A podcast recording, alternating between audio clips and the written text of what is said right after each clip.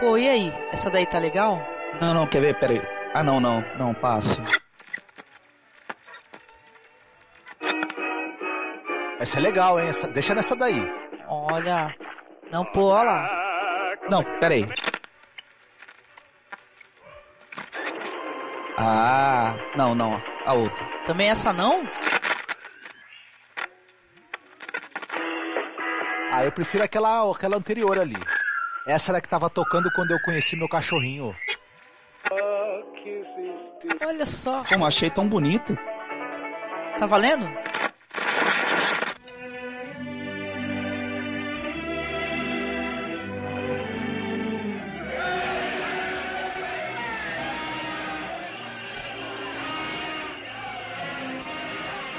Está ouvindo o Masmorra Classic do site cinemasmorra.com.br. Olá, encontramos. Pode deixar rolar essa mesmo. Deixa rolar. Até o fim.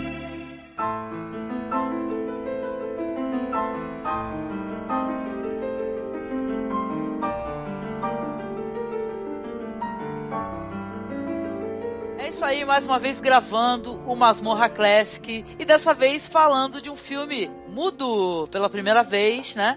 O Homem que Ri, de 1928. E para esse bate-papo sensacional sobre um excelente filme, eu chamei os amigos Marcos Noriega. Tudo Opa, bem, Marcos? Tudo certo. Tudo certo? Não tem frase inicial. A minha frase é que o, o Bob Kane e o Bill Finger ficaram anos discutindo quem, quem é o verdadeiro criador do Coringa. O verdadeiro criador do Coringa é o Conrad Veidt, né? Não é nenhum dos dois. Bom, Ponto, né? é isso aí, cara. E o nosso amigo Ivan PD. Olá pessoal, e se vocês quiserem ser felizes, não caiam num barril de produtos químicos e nem caiam nas mãos dos compraticos. Sim, amigo Ivan PD. E o nosso querido Paulo Elache. Tudo bom, Paulo? Do Pode Especular. Tudo, tudo jóia, Angélica. Um prazer. Olha aí. Para de rir, menino. Para de rir, menino. E aqui é sua host, Angélica Hellish. O filme é homem que ri, mas eu sou uma mulher que chora, que eu chorei o filme todinho. Cara, e é isso, vamos ao podcast. vamos.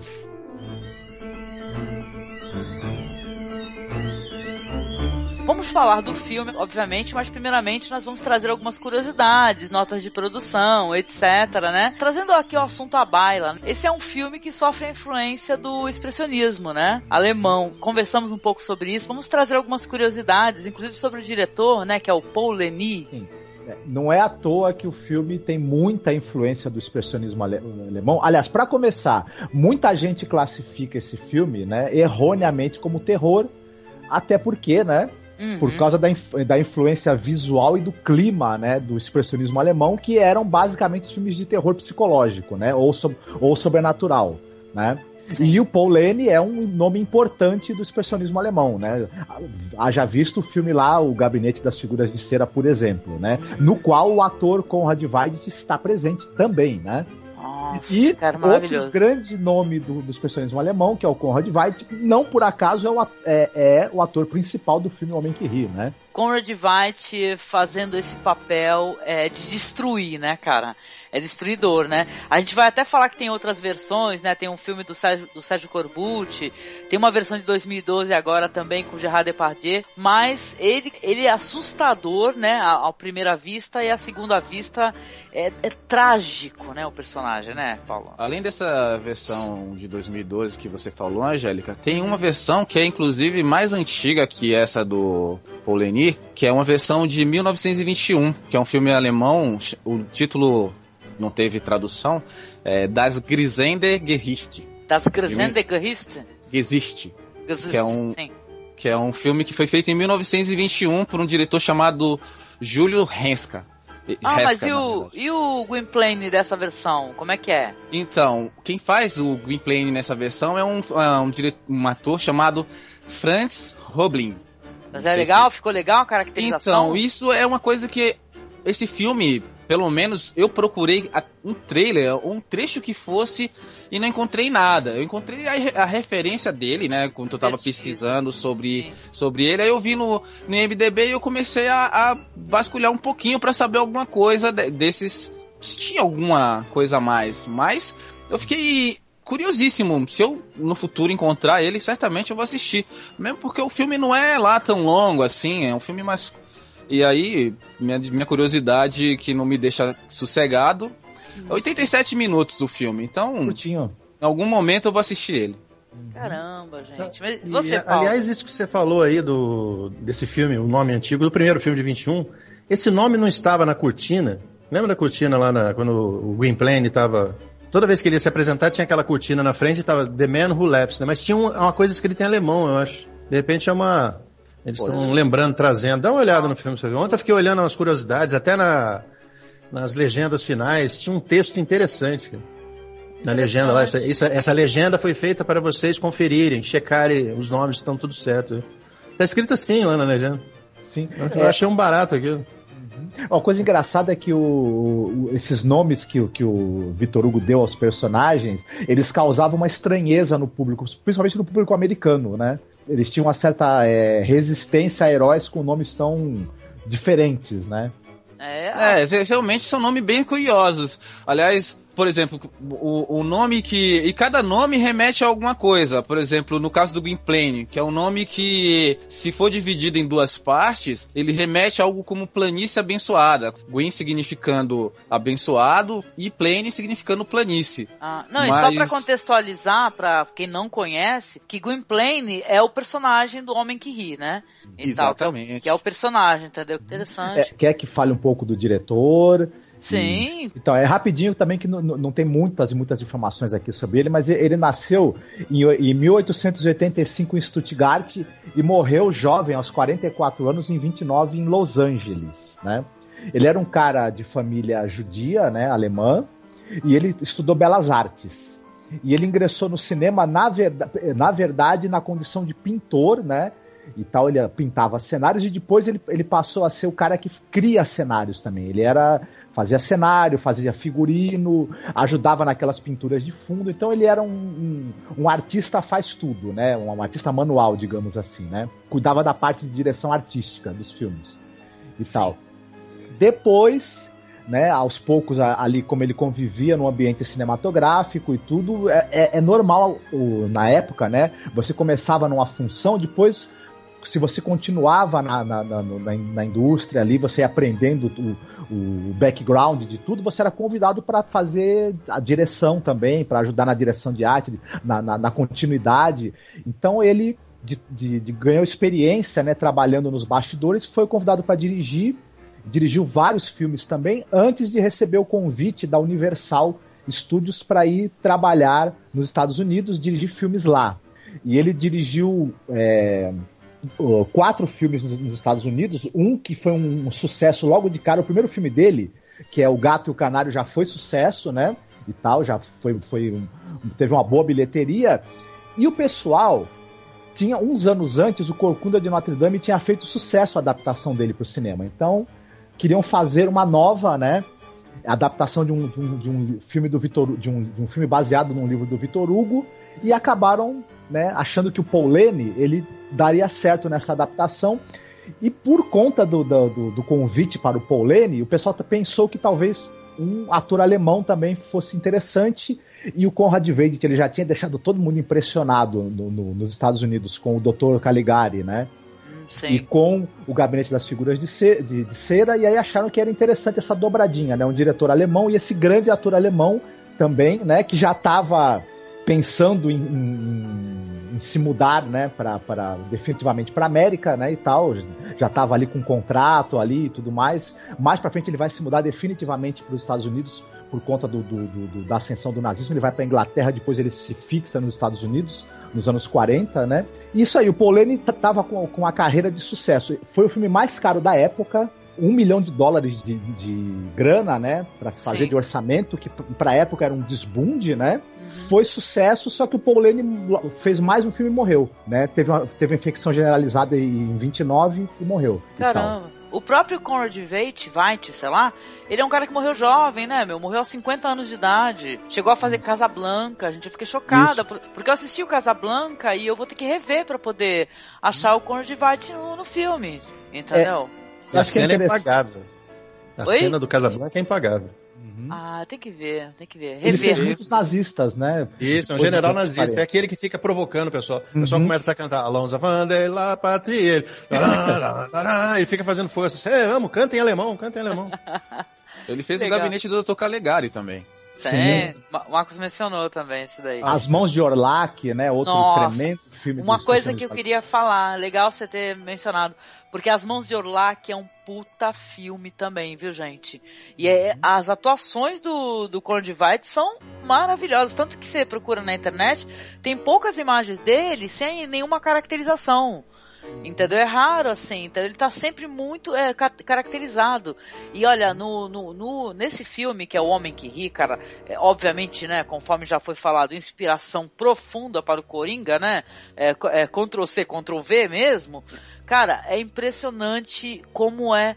é, a, a atuação é toda nos olhos, entendeu? É a pantomima, são os olhos, é aquele sorriso aberto e as lágrimas caindo. Cara, ele é um, é um filme dramático, entendeu? Muito dramático, assim. E eu fui levado às lágrimas várias vezes assistindo o filme.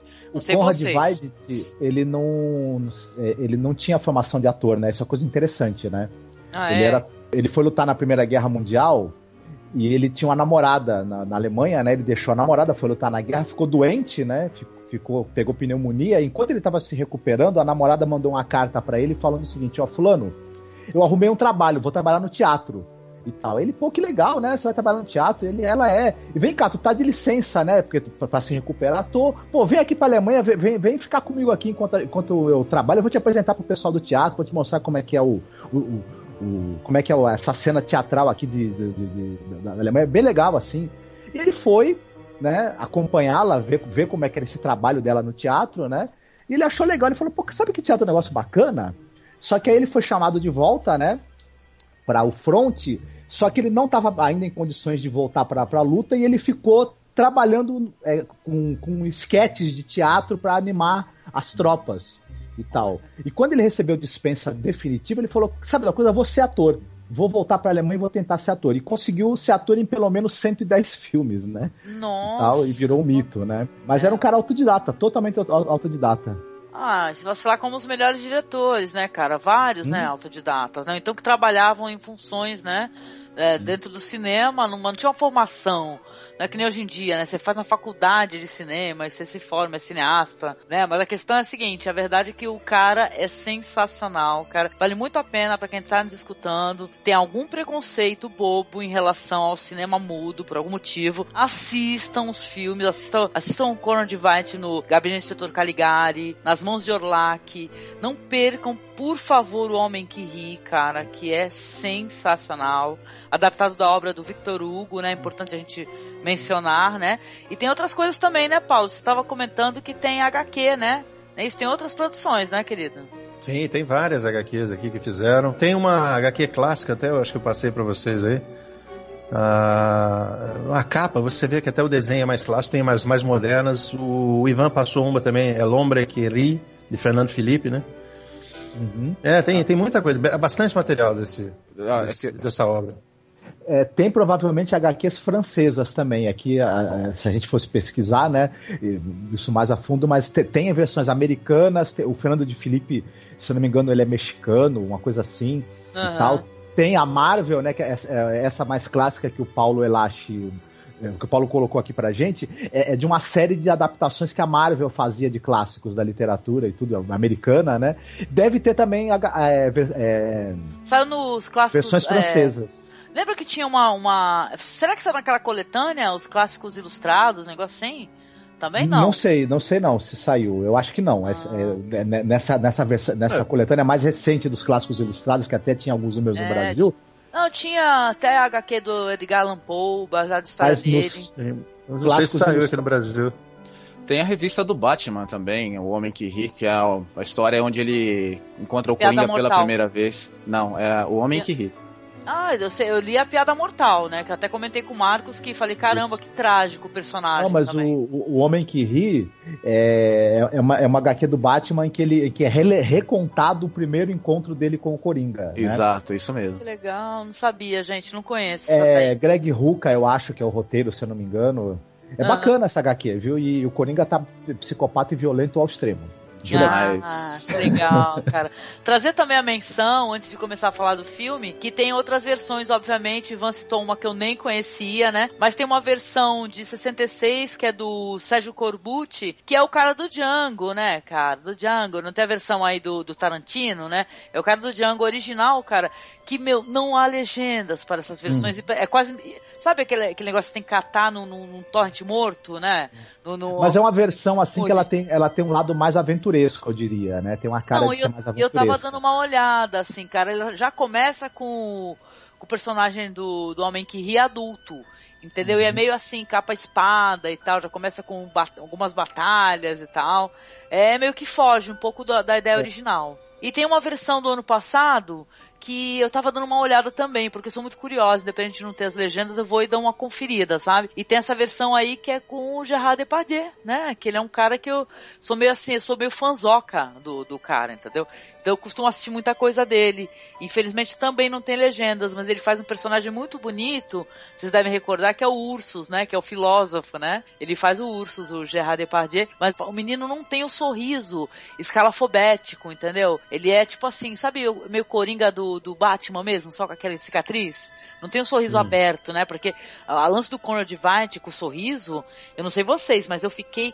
É, é chocante, né? É chocante, porque É a É um- melhor caracterização que, desses que eu vi. Impressionante, né? Não é? Porque, meu, ele usa uma Sim. dentadura enorme e ele usa uns ganchos por dentro da boca, depois a gente fica sabendo disso, pra ficar com aquele sorriso imenso. E, cara, aquilo é angustiante, deve ter sido muito angustiante pro ator. Ou seja, é um trabalho artístico, sabe? Na minha opinião, supremo, porque no- nos outros eh, foram colocadas umas cicatrizes e tal, ficam sorrisos e tal, mas não nele aberto. Aquilo deve ter doído muito. Entendeu? De ter que gravar por, sei lá, por quanto tempo, com aquele sorriso gigante, aquela dentadura. No começo eu me assustei, de, eu sentia medo. E depois, cara, eu, eu, eu só chorava, porque, né, era tudo, né, Paulo? A gente tava até conversando, é tudo nos olhos, né, cara? Aquele Tudo olhar nos de, olhos. aquele olhar de desespero, o sorriso gigante, cara. Ai, que Eu, triste. eu sentia que quando ele queria transmitir mais a informação visual nos olhos, assim, né? Ele tapava a boca, né? Porque tem coisa que não tem Isso. como. Você tem que mexer a bochecha para fazer a expressão. E é Não, muito um angustiante ver aquela expressão dele, É. uma situação desesperadora e ele sorrindo. Quer dizer, Nossa. é um- uma coisa muito contraditória. É, não, e ele prestes a entrar, se apresentar, né? Porque depois a, a gente vai falar sobre, ele vai pra uma. Ele começa a viajar, ele, o filósofo, a menina, a gente vai contar mais, né? Mas ele, antes de se apresentar, você vê que ele tá desesperado, né? Porque as pessoas riem, riem, riem, acham engraçado e nos, ele com os olhos rasos de lágrima, né? Isso é de cortar o coração, né? Então, é um filme assim que, é, se você tiver num dia que você não tá 100%, que nem eu tava meio assim, meio pra baixo, nossa, eu só chorei. O tempo todo. Terminei o filme desidratada. Não, mas o, com relação à expressividade dele, e, e esse ator ele é, ele é tão bom é, no filme mudo, em cinema mudo, quanto no, no cinema falado. Porque as pessoas que, que for, passaram pro cinema falado depois é, tinham ainda muita o gente não trejeito. certo. Não, muita gente não deu É, certo, muita gente né, deu Paulo? certo. Exatamente. Eles tinham aquele trejeito, aqueles, ó, fazer aquelas expressões e tudo. Ele fez isso daí, mas ele, você pode ver naquele filme do, aquele, do, do Casablanca, né? Ele tá perfeito, tá, tá ótimo. Ele é um... Pena que, é isso que falou, pena que ele morreu. Ele teve infarto, coitado. Uma coisa curiosa desse O Homem que Ri, que a gente, do qual a gente está falando, de 1928, é que ele é um filme da fase de transição entre o cinema mudo e o cinema sonoro. Tanto que tem muitos efeitos de som, de audi da Não, tem plateia uma- se Tem manifestando. uma parte que há som, é isso que é legal, né? Porque há som num momento específico, né? Que eles ficam gritando assim, né? Na hora que o. Que é, não sei se é quando a primeira vez que, a- que eles acham que, que, que ele morreu, uma parada assim. Aí começa, tu escuta o povo gritando, Gwynplaine, Gwynplaine. Aí você fica, porra, como assim? Entendeu? A, a- a- colocaram som, colocaram áudio, sabe? Aí tu fala, ai, que foda, entendeu? Realmente, bem que você mencionou, é da transição. Verdade, sim. Estamos Oi, tô ouvindo. tô ouvindo. É É a transição, é o cinema mudo, é assim mesmo. Podcast mudo, né? Imagina só que legal. Legendado. Ai, desculpa, Angélica, eu tô cortando todo barato do filme. Tu não tá Que é nada, aquela a imagina. emoção e eu fico aqui rindo aqui. Não. Mas eu chorei também, eu chorei. Pra não dizer que eu não sou tão frio assim. Te- teve um momento que eu fiquei muito, mas muito triste. Mas é, depois deixa eu chegar lá que eu falo. É, eu, eu- eu achei, assim, a gente tá falando do Conrad Veidt, Ah, sim. Sim. e, mas tem os outros atores que fazem do filme maravilhoso também. Ou seja, não é um filme de um ator só. Sim. A participação dos coadjuvantes é muito relevante. Desde o pessoal do palácio, a atriz que faz a rainha, a, a própria Olga Bufão. Baca- Nossa, o fica apavorado com lá, o Bufão, cara. o Barque e o Fedro. É terrível. O, a, Olga Baclanova, que faz a Duquesa, a atriz que faz a. A Dea. Ai, gente, o Ivan Ela é falando aí seriamente da, da- do elenco, mas a gente tem que trazer uma coisa interessante, porque essa Olga, Olga Baclanova, que faz a Duquesa Josiana, ela é muito Madonna, gente.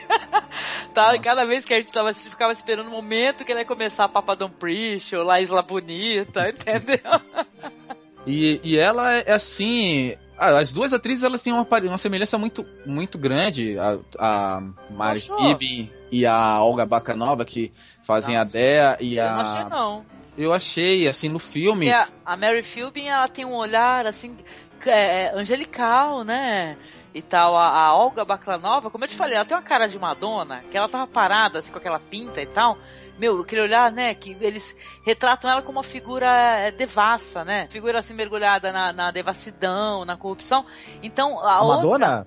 É a Madonna. Não, já a, a Dia, né, o Dea, sei lá, ela tem aquele olhar cândido, é de cortar o coração, né, que ela faz a ceguinha, né, que ele salva, né? Assim, as personagens, elas são bem distintas, mas eu falo elas na, na expressão física como pessoas mesmo. Eu achei elas de belezas semelhantes. Agora, Nossa, sim, elas nos personagens, elas são bem distintas. Hum. Aham. Mas E a maquiagem, né, ajuda, ajuda a também diferenciar. A maquiagem da, da Devassa lá, que eu esqueci o nome dela agora. A devassa. a Josiana, a Sandy Duquesa. Josiana. Isso, você tem uma maquiagem nos olhos muito mais carregada, mu- mu- muito mais marcada, né? E que dá aquele olhar um tanto assim, leviano pra ela, né? Aqueles olhos de ressaca e tal. Enquanto que a maquiagem da, da, da Deia é uma maquiagem também que, que mais leve, que ressalta um, um ar mais angelical na personagem, né? E tal. Além da interpretação também, né? Evidentemente. Né? Cara, e- aquele riso que ela deu, cara, quando ela recebeu a carta. Não, se bem que a gente já tô adiantando, é melhor não falar, não. é, não, ela não, sem gente- problema, é verdade. É, Foi um riso. No começo foi um riso até de ironia, né? Ironia do destino, né? É. E tal, Ela né? tava E ele- sofrendo também, cara. Pô, a gente vai falar nesse ponto, mas é personagem interessante, é inclusive, as motivações dele pra procu- procurá-la, né? E tal, né? Mas é. eu, eu queria só complementar ah, alguns, algumas coisas sobre esses coadjuvantes, que, assim, como, como a gente tinha mencionado, que o nome de cada um deles eh, remete a coisas além do próprio nome. Por exemplo, o, o- um dos personagens, que é o que fez a cirurgia no, no Gwynplaine, que é o Sim. doutor, é, o doutor Hardquanone, que, se- eh, a- apesar do nome ser em inglês, para quem for procurar, talvez consiga perceber que dá para associar isso como duro como ninguém. Ou seja, é uma, o nome dele já indica Olha. mais ou menos a, pelo- a personalidade dele. É, a persona, sim. E, Tá. então, esse Lorde de, de Rimoar.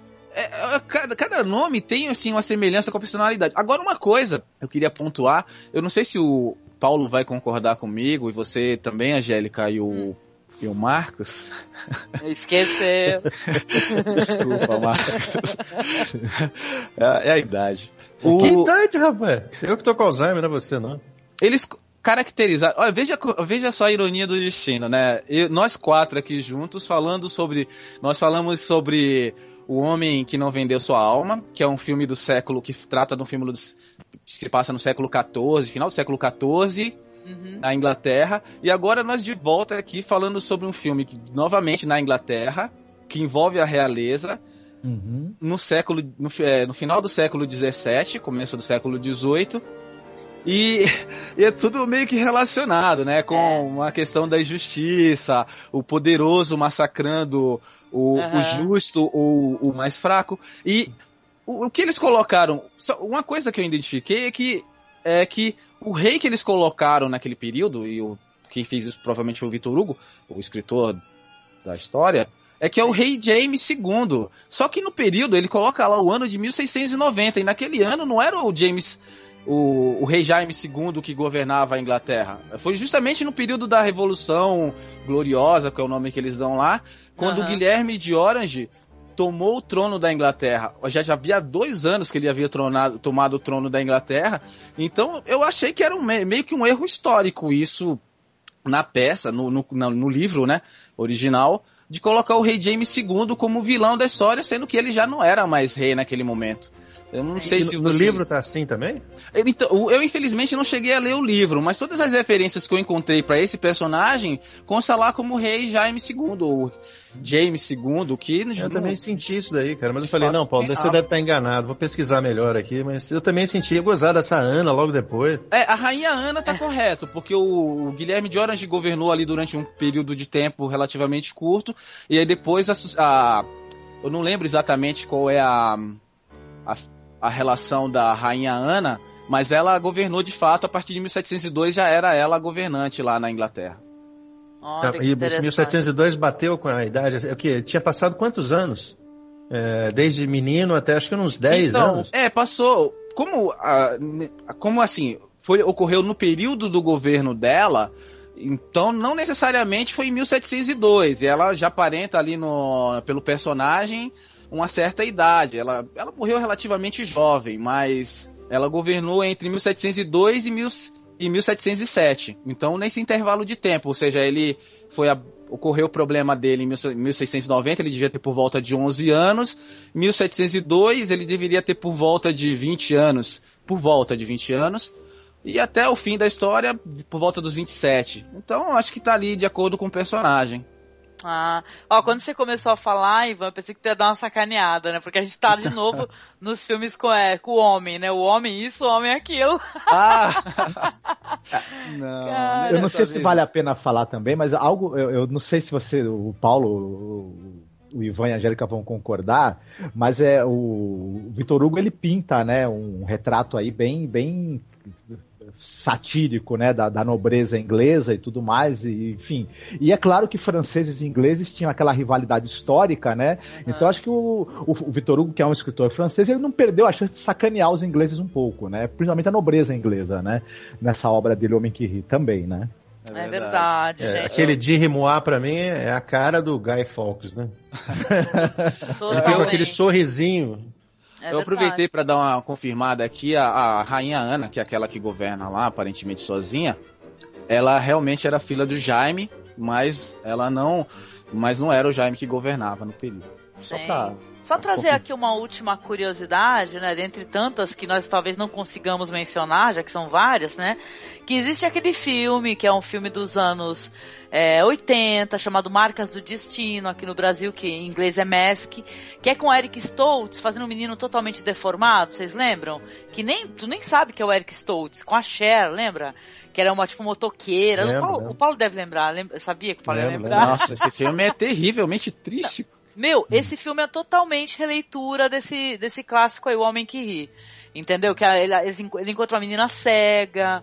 Sabe, vocês lembram disso? Gente, é muito interessante. Nossa, é mesmo. Ele Caramba. é releitura do Homem que Ri, né? Então, Só que ele tenta viver como um adolescente normal, lembra? Ele até não, não liga, as pessoas olham pra ele, calma, gente, sou normal. Ele tenta Exatamente. falar, sou normal.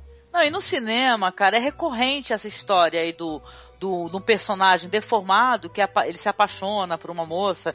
Obviamente, o Cocunda de Notre Dame, vai o Fantasma da Ópera. Mas ah, o, o Vingador Tóxico. Verdade, é? com certeza, Marcos. Totalmente, é verdade. Toxic Avenger. Isso, é outra releitura dessa, dessa história clássica aí, de Muito divertida, maneira. muito divertida, né? É impagável. Vocês têm que assistir tem que escutar o podcast também sobre, viu? Hum. muito e bom. Detalhe, Lembra que no final do Vingador Tóxico, o, o a polícia, o prefeito querem matá-lo e a população da cidade não, não deixa, lembram? Lembro, claro. É, então é, tem, tem com certeza inspiração, sim. Né? É verdade, sim, cara. Mas então, vocês têm mais alguma curiosidade? Podemos entrar no filme e falar. Eu ia citar que tem um povo, um povo é, nativo do Japão, uma das, uma das etnias mais antigas lá do Japão, chamada Ainu, que eles têm uma forma de caracterização, eles tatuam o corpo deles de uma forma muito parecida com a, a boca que o Que que o Homem que ri, que o Gwynplaine tem. Eles fazem exatamente aquele tipo de maquiagem, puxando, aumentando a boca, deformando os lábios. E isso, pra eles, é uma característica indicativa de beleza para as mulheres e é uma forma de afastar os maus espíritos. É uma... Interessante. Parece, parece até aquelas coisas dos Maori também, né? Que eles têm aquela, aquela expressão ta- tatuada. Interessante, viu? É muito É, curioso. Os Depois... Maoris são bem vistos. São, são bem vistos, Não, mas né? já esses Ainu não, viu? Ah, é? Não sabia por quê. É, eles são subclasse lá. Olha, que interessante. Eles não podem gritar raca, então, e serem Uhum. felizes, aparecendo no Ned Office. é isso, a gente trouxe algumas curiosidades sobre, né, o filme. Vamos falar desfechos, obviamente é um filme muito antigo, né? Mas se você se incomoda, você não quer saber como é que termina a história, né? Quais são as conclusões, você não quer saber, você quer ter a tua primeira experiência com o filme, que é, isso é uma coisa muito interessante. Você pare aqui nesse momento, assista ao filme, que é um filme totalmente disponível no YouTube, em vários blogs e sites online, e depois você continua, né? Porque nós vamos falar das cenas que nós gostamos mais, né? E, inclusive, obviamente, do desfecho do filme. Eu, vou, Ah. eu quero dizer que eu vou, eu vou falar o podcast inteiro fazendo um sorriso que não sai. Ai, Tentando, que tentando medo. fazer isso também. Só que o pessoal não vai poder ver, né? Que É. triste, Marcos. O Vou Marcos chorar. que ri. Vou chorar por você, Marcos. Cara, eu tô fazendo isso agora, eu não tô conseguindo. Você viu que minha voz tá estranha? Ah, Eu é, não consigo. assim? Tá doendo muito, dói Vamos- muito. Vamos gravar todo o podcast assim, falando assim? Não, cara, tudo assim. Tá bom.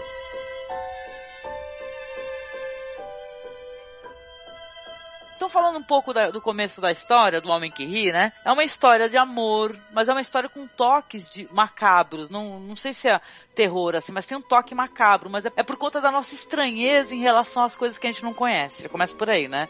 A gente tá acostumado ao usual, né? A aparência relaxada do rosto de uma pessoa e tal, e ninguém espera alguém com um sorriso gigantesco, entendeu? Começo. Mostra assim um, um- cara, um bufão que ele tá entrando por um, num quarto assim através de umas estátuas, gente, é uma imagem estranhíssima também. E o rei está dormindo e ele vai lá sussurrar lá no ouvido do rei. O Lord tal, que eu não lembro o nome, ele foi preso, conseguimos prendê-lo. Aí o rei acorda todo assim, feliz saliente e chega lá tem um cara lá todo é sujo já, né? Dá pra, dá pra ver que era um fugitivo. E ele fala assim, né? Ele fala, ah, agora você foi preso, agora você não, você não queria se curvar perante a realeza e agora nós vamos, né? Nos vingar. E aí ele pergunta do filho, ele fala assim, o Lorde que foi preso, o que aconteceu com meu filho? Eu vim, eu vim pelo meu filho. Aí o bufão faz um sorriso sinistro, assim, aí, com, os dedos, né? Puxa e fala assim, é. Aí o rei fala, o seu filho foi é, enviado ao, como é que é, compraticos, né, Ivan? Os compraticos, Isso, né? exatamente, compraticos. Que são Que- ciganos, né, Ivan? Negócio Que, é, eles, eles são caracterizados no filme como ciganos. Mas esses o- compraticos, de fato, que o nome, pra quem é um bom entendedor de português já deve ter percebido, significa exatamente compradores de crianças. Aham. Ou compradores de. É, Tem algum embasamento real, assim, histórico? É igual o homem do saco aqui. É, isso, Ah. o, o, o Compraticos, o, o, o Homens do Saco, eles não existiram como grupo de fato, mas o, a prática deles existia. E isso foi bem retratado, porque na época, durante um bom período, ah, o- antes não existia bufão nas cortes europeias, os, esse, os bobos de corte. Foi uma prática que eles adotaram da corte bizantina. Por volta Sim. do século XII, mais ou menos. Século VII para o século XII, esse intervalo de tempo aí. É um bom tempo, mas enfim. O... E eles começavam, a- as cortes começaram a adotar a prática de pegar pessoas com deformações físicas, anões ou pessoas com defeitos de coluna, pra usar como Diversão, né? como diversão. Só que, naturalmente, não existe uma quantidade grande de pessoas com essas deformações. E aí eles começaram a, a, a comprar e tinham pessoas que usavam, pegavam crianças, compravam, sequestravam e, e criavam essas deformações nas crianças para fornecer para quem tivesse dinheiro para comprar ou para usar em espetáculos de círculos, esse tipo freak show. Mas não um- tinha essa parada de fazer, tinha um cirurgião, alguém que fazia cirurgia Sim, pra... tinha, porque Tinha? a prática era como fosse um bonsai. Eles pegavam a criança e colocavam uma forma no corpo delas, aplicavam algum tipo de anestésico e aos poucos eles iam deformando aquela criança até ficar no, no aspecto que eles quisessem. O, e eles faziam isso de tal forma que a, é, o método de, de tortura lá que era uma lavagem cerebral. Depois que a criança passava pelo processo, ela esquecia o passado dela, ela virava o que ela foi transformada, de Que fato. horror, gente. É uma Era prática análoga ao que você tinha dos, daqueles cantores, os castratos, né? Que eles pegavam Uhum. os meninos, castravam para que eles ficassem adultos com voz muito fina, muito feminina, né? Voz de Isso. Tem soprano. até um filme, lembra né? daquele filme do. Tinha um filme Farinelli. Farinelli, sim, eu lembro disso daí. Se vocês, eu não sei se vocês perceberam, acredito que sim, o próprio Barkilphedro lá, o bufão, ele é deformado, ele tem essa deformação, só que o uma outra característica desses bobos da corte é que eles eram os únicos que poderiam criticar o rei, então eles tinham uma certa influência na corte. Sim. Eles é, conseguiam lá fazer o que eles quis, falar o que eles quisessem com a liberdade do, do bobo da corte, mas com o preço dessa deformação física. Eles Entendi, sim, sim. Cara, não, e até falando assim é, sobre, né? Interessante essa tua colocação, velho. Adorei saber. E a gente acaba vendo ali que o Lorde ele fica desesperado, porque a gente não sabe o que, que é os compraticos. Eu não sabia. Entendeu? Mas aí depois o Lorde vai pra Dama de Ferro, gente. E tal. lembrar e... que aquele Lorde ele não queria obedecer o rei, né? E- Ele era um isso. rebelde. E ele não queria, tipo, se curvar ao rei, né? Ele não queria ser um. É, na- no, um no livro ele se recusa a beijar a mão do rei. Olha, que interessante. Cara, assim, mas aí esse fade out, né? A gente vai descobrir o que aconteceu com a criança e você vê logo que saiu uma uma ordem assim, né, do rei, né, falando que todos os compraticos, as crianças deformadas e tal, que forem localizadas no reino serão mortas, né? E tal. Aí, ou seja, você vai ver um navio com um monte de gente embarcando, muita, muitos ciganos, né, e tal, aparentemente a aparência que eles colocam para os ciganos, que eu acho que no filme é até um pouco é, preconceituosa, mas isso dá uma coisa de época. Entendeu? Porque os ciganos sempre foram mal vistos, né? Tem isso, né, na- nas histórias, né? É, O povo é, fora da lei, né? Está à margem da lei, né? Isso é interessante também, né? É, ele sofreu uma certa, certa perseguição. Uma, uma outra, uma coisa que a gente talvez a gente possa usar como referência é aquele filme O Homem Elefante, que também ocorre uma Aham. situação parecida com essa da da criança deformada show, e né? depois eles são perseguidos Sim. e aí eles saem do localidade, vão para outras localidades, mas Gente, estão sempre não- ali. E se a gente não mencionar, pelo menos no podcast, pro pessoal assistir aquele filme Freaks, né, ô Marcos? Todd Browning, Do exatamente. Todd Browning, cara, que é a maior quantidade de freaks por metro quadrado, ou por pe- Que por- película quadrada. Que por coincidência ou não, a mesma duquesa, a Josiana, tá lá. Ai, caramba, que interessante. Bom saber, cara, bom saber. Então, mas o, o menino, o, o, o pequeno Gwynplaine, né? E tal, até então não batizado como Gwynplaine, acho que é batizado depois, né? Ele não, ele não embarca, né? Não permitem que ele embarque. Jogam a criança no chão e tal, e ele fica sozinho. Todos vão embora e fala assim, tenta, o cirurgião, né? Ele fica olhando com aquele olhar duro. Ele quer tentar, só que os caras que estão é, é, embarcados não permitem que ele suba, né? E o menino fica sozinho na praia, cara.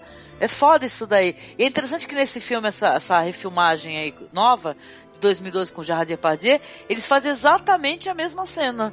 Porque depois você vai ver o menino lá, as pegadas na areia, né? Ele tá sozinho, você vê as pegadas dele. Eles fazem a mesma coisa, entendeu? As É. pegadas na areia. Nesse Né? ponto eles foram bem fiéis à, à É. versão de, de 28.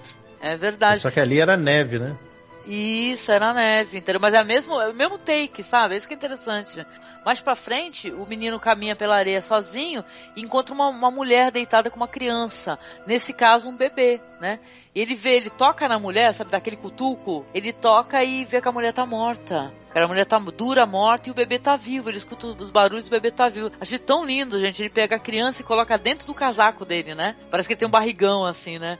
Ele coloca a criança dentro do casaco dele e mais pra frente ele vai encontrar a casa do filósofo Ursus, né? Que é o cara, é quem vai ajudá-los, né? As duas crianças, né? A primeira impressão que eu tive do filme foi é, um de um filme de terror. Eu esperava já por uma história no estilo terror mesmo, Você porque esperava você um, fa- gabinete do Dr. Caligari, algo do gênero assim. talvez mais dramático. Um terror mais agressivo, porque você já ouve falar de criança deformada, o pai dele assassin... é morto daquela forma que foi, e depois os ciganos são expulsos e a criança é abandonada no cais. Eu, falei- eu comecei a, a temer pelo destino. Eu falei, caramba, isso não vai ter nada de bom daí pra frente.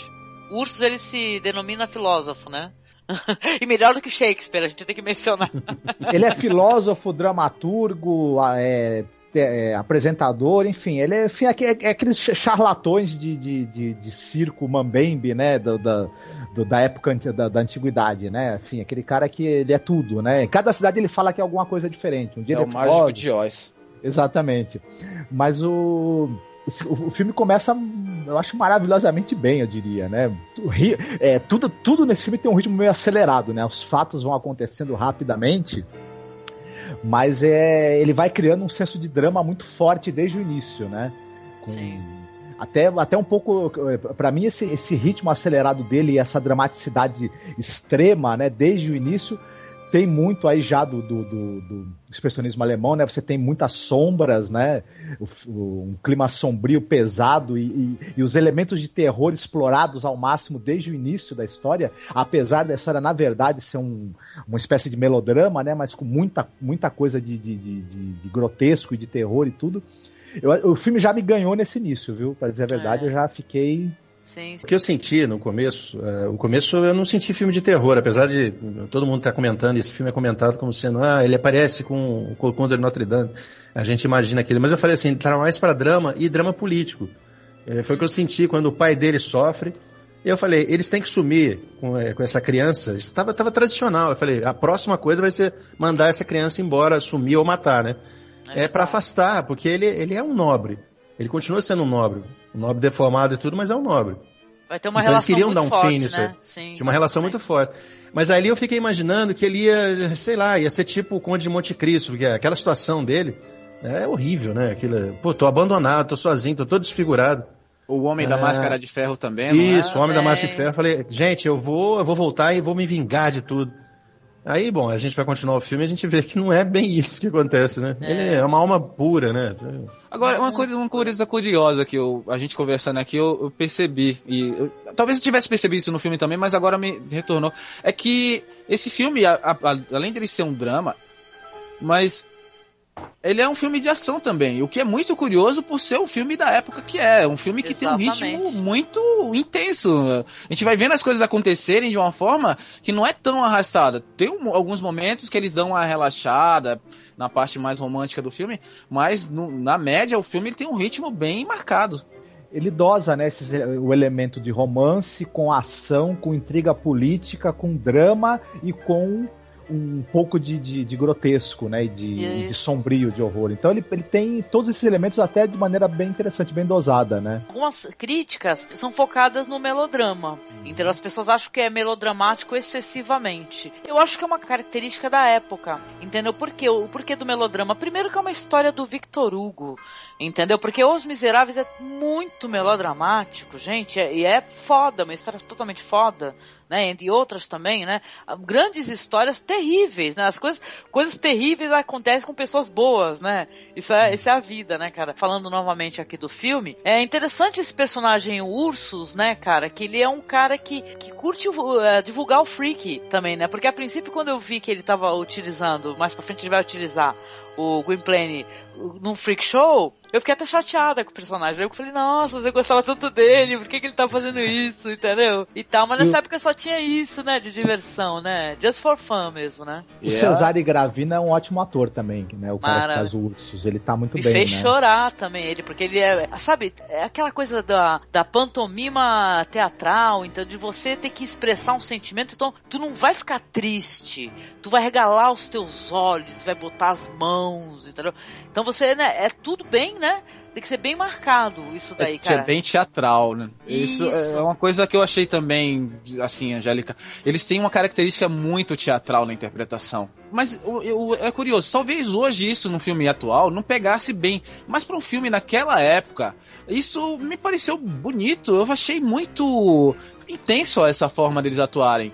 Mas eu, eu, passando essa parte assim mais mais séria, eu queria fazer uma observação, uma coisa que eu achei curioso, que é a, a carroça do do Ursus, ela parece a mala do gato Félix, porque ela por fora ela é pequenininha, mas quando entra é imensa, cabe quatro pessoas ou mais dentro daquele lugar, tem camas, é É, incrível. é verdade, é verdade. É, exato. né? Parece o Tardis do, do, do Doctor Who, né? Que é pequeno por fora, é uma cabine telefônica e por É. dentro é enorme, né? Tem uma suspensão de descrença nisso daí, né? Mas, mesmo assim, né? Tu, tu acaba, eu, pelo menos passou até batido pra mim, assim, que eu tava muito envolvida na história, né? Quando vai ter aquele é, fade out, os anos é, vão passar, né? Isso no filme do Gerard Depardieu, de 2012, é bonita a passagem dos anos. Primeiro que o personagem, olha eu trazendo os dois filmes ao mesmo tempo, mas eu peço desculpa, mas acho interessante. Que assim, o personagem do Gerard Depardieu, ele acolhe as crianças, né? Que no caso, até da menina, a Dia, ela é um pouco mais velha, né? Porque se você pensa assim, que o, o menino é, Gwynplaine, ele tem o quê? 10 aninhos, sei lá, que seja, no máximo, 10, 11 aninhos. E ele pega um neném, ele seria bem mais velho, né? Já no filme mais recente, eles pegam uma menina um pouco mais velha, até para não ficar aquela diferença de idade, né? Muito grande, né? Eles fazem essa- modificação no personagem, mas, mas a passagem do tempo é nos pés do Gerard Depardieu. Ele puxa a, a carroça, ele não tem cavalo, não tem burro, e você olha pros pés dele, uma hora ele tá pisando na neve, aí depois pisa no chão seco, nas folhas mortas. É bonito isso daí, viu? É muito bonito, assim. Não é tão poderoso, né, vamos colocar assim, como essa versão de 1928, que eu acho que é muito foda. Mas é um filme interessante para os jovens conhecerem a história, né? Um filme bem feito, bonito, parece, né? Interessante a passagem do tempo, como ela é mostrada nos dois filmes. Eu concordo com você, Angélica. Essa, essa versão que você está falando de Gerard Depardieu, ela realmente é muito bem feita. Aham. Eu, da mesma forma que você, gosto, preferia a versão de 28, mas essa de 2012 merece ser vista. Sim, com toda certeza. E o par romântico, né? Que é um, um- apaixonado, né? O casal, vai, a Dia e o Gwynplaine. Como as cenas são carinhosas, né, gente? É, chega a né? É um amor. Como é que chama isso, gente? Vocês, vocês são tão mais cultos do que eu aí. Esse negócio, sabe, do. do o cavalheirismo romântico, sabe? Quando ele toca na mão dela, ele pega com uma delicadeza, sabe? Tão grande, né? É uma coisa tão bonita isso daí, né? O, o carinho e o toque dele, assim, pra ela, o jeito que ele brinca com ela, que ela conversa com ele, né? É, é, é muito bonito, gente. Você fica encantada. Eu fiquei encantada com os personagens. De coração mesmo, sabe? Eu acho que isso é muito inteligente da parte desse, desse diretor do Lane, a maneira como ele usa a ideia e o, e o carinho que o, que o Gwynplaine tem por ela pra é, mostrar pra gente o, o que, o que ele tem por dentro. Apesar dessa aparência grotesca dele, assustadora, né? E se deve muito também isso ao, ao Conrad Veidt, a figura dele, a interpretação dele, né? Que realmente ele, quando ele- você não consegue olhar para outro lado que não para aquele, pra aquele rosto grotesco que ele tem, né? E aquela máscara que ele constrói com a expressão dele. Mas a Déia é um personagem que ela, que ela, que o, ca- o carinho dele por ela, a preocupação dele com ela e tudo isso ajuda a gente perceber o que, tem, o que ele tem por dentro, né? Como até o Paulo e o Ivan falaram, ele é uma alma pura, ele é uma alma apaixonada, né? Isso. É, é uma pessoa que, que é capaz de grande generosidade, né? Também. E É, apesar de tudo que ele passou, né? Ele- Isso. era Isso é pra ele ficar bonito. com raiva, ele ia ser um vingativo. Não há amargura nele, né? A tristeza. Muito bonito. É mesmo. É engraçado isso que é- ele é tão apaixonado. Ele é, assim, é uma contradição, porque ele é tão apaixonado por ela que e ele se acha tão grotesco, tão bestializado, que ele não consegue Entregar deixa, se entregar. Ela É. demonstra todo o afeto que ela tem por ele, mas ele não deixa. Ele tem um conhecimento, por exemplo, da cicatriz que ele tem no rosto. Ele sempre Ele omite nunca deixou isso. ela tocar, por exemplo, né? Ela toca nele porque ela é cega, gente. Não sei se a gente falou isso, né? Se não falamos foi um erro. Mas ela é cega. O neném que ele salva, a menina que cresce é cega. Ele nunca deixa que, que ela toque na boca dele. Entendeu? Ela toca nos olhos, na cabeça, nas mãos, mas nunca na boca. Entendeu? Isso vai ter muita relevância mais pra frente, né? Esse negócio da aceitação, né? Muito bonito isso daí. Mais pra frente ela, ela vai dizer uma frase, né? Que tem muito a ver Ah, com não, isso. nem dele- fala, que eu chorei muito nessa hora, gente. Dele, dela, dele não deixar ela tocar na, na boca dele pra ela não perceber a deformação dele, né? É. E tal. Mas ela, ela, ela apesar de não. não, não é, é claro que ela sabe que ele tem uma deformação, ela sabe que ele se apresenta no show, eh, ela não, não, não, não pode tocar, Ela mas ela conhece show, quem ele né? é por dentro, né? Sim. Não, e ela também faz parte do show, né? Detalhe, né? O, o Ursus lá, que é melhor do que Shakespeare, né? Que ele faz questão de falar em cada abertura. ele fala assim, ele, ele fala, ele, ó, minha, minha peça aqui que é melhor do que Shakespeare e ela participa. né? Ela faz o personagem meio etéreo e tal, ela aparece assim meio à luz, né? É muito interessante. Aliás, falando do show depois, rapidinho, cara, que interessante o show em si, viu? Eu curti os palhaços. Olha, quem tem medo de palhaço ia morrer de medo desse filme, porque aparece aqueles palhaços clássicos, né? E tal. Aliás, tem uma curiosidade desses palhaços que estão fazendo é que ele fala assim, que ele tá limpando a maquiagem, ele fala assim, pô, você é um cara de sorte, você não precisa limpar a maquiagem depois do show. Nossa. Filho da puta. Não, não, Não, e- pior que ele, é eu sinto que ele não falou com maldade ali, Não por incrível falou. que pareça. Não, ele Mas fala de uma forma ingênua, mas é muito cruel. Então, é tão cruel, olha, foi esse, né? essa foi a parte que me doeu. Quando eu vi aquilo, gente, ele tá sofrendo demais. Aí você viu o rosto dele, tinha uma lágrima quase caindo. Ah, eu, E ele, essa maquiagem. ele e chora em cena enorme. várias vezes, o ator, viu? É muito lindo isso daí, cara. Essa apresentação do, viu, viu, eu não sei se vocês concordam, o, o Ivan, o Paulo e a Angélica, esse- essa própria peça que ele faz tem muito a ver com, com o personagem dele e com o que ele é, porque é, ele enfrenta o dragão do caos, né? Então, e ele tá com, com o rosto tampado. Então, ele, naquele momento, ele é o herói que enfrenta o dragão do caos. Só que no Aham. final do espetáculo, quando ele tira a máscara, ele vira motivo de riso pra plateia, né? Então, ele, ele é um cara heróico no- no- no- na- preso no corpo de um palhaço, né? De um eterno palhaço risonho, né? E o personagem vai aparecer, o da Duquesa Josiana, que ela é prometida a um lord meio bobão, que me lembrou muito aquele personagem do Rob Roy, sabe? Você se lembra do Rob Roy que tem o Liam Neeson, né? Totalmente foda.